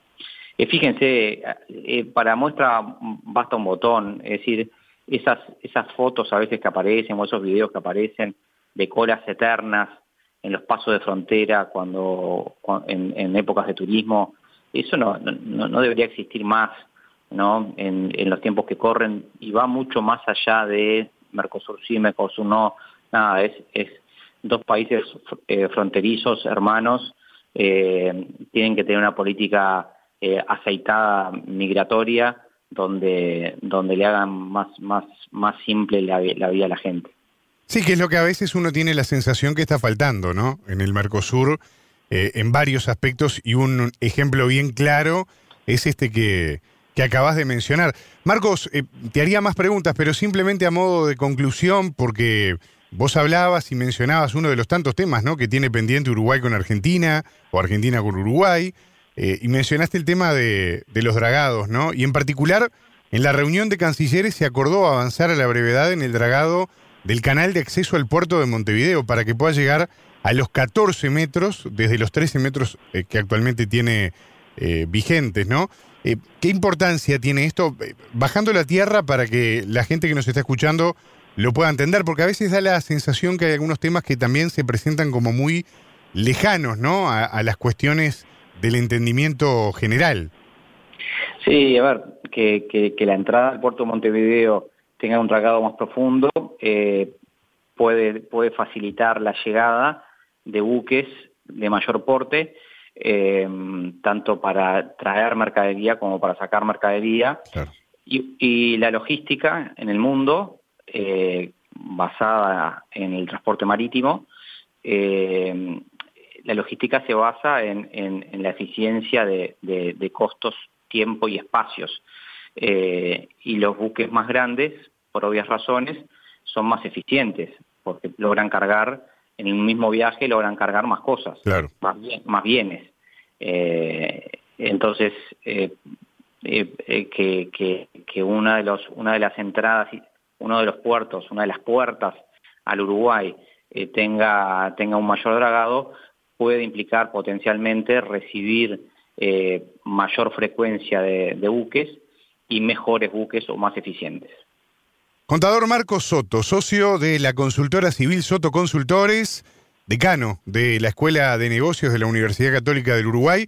Muchísimas gracias por estos minutos aquí en En órbita. Volvemos a conversar en cualquier momento. Hasta pronto y será un gusto.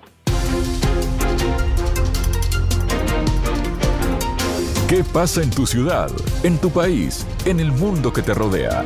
Radio Sputnik te informa todo el día.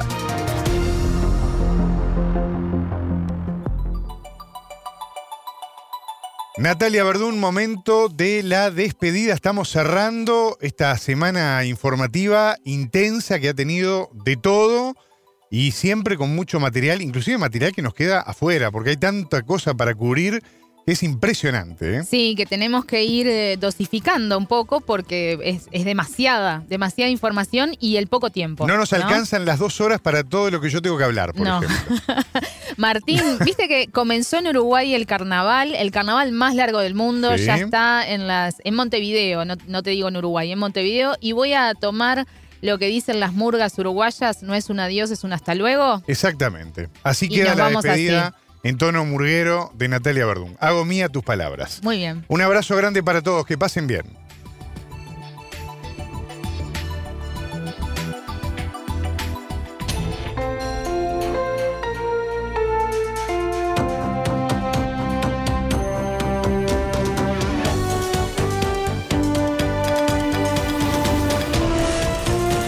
En Sputnik Contamos lo que otros callan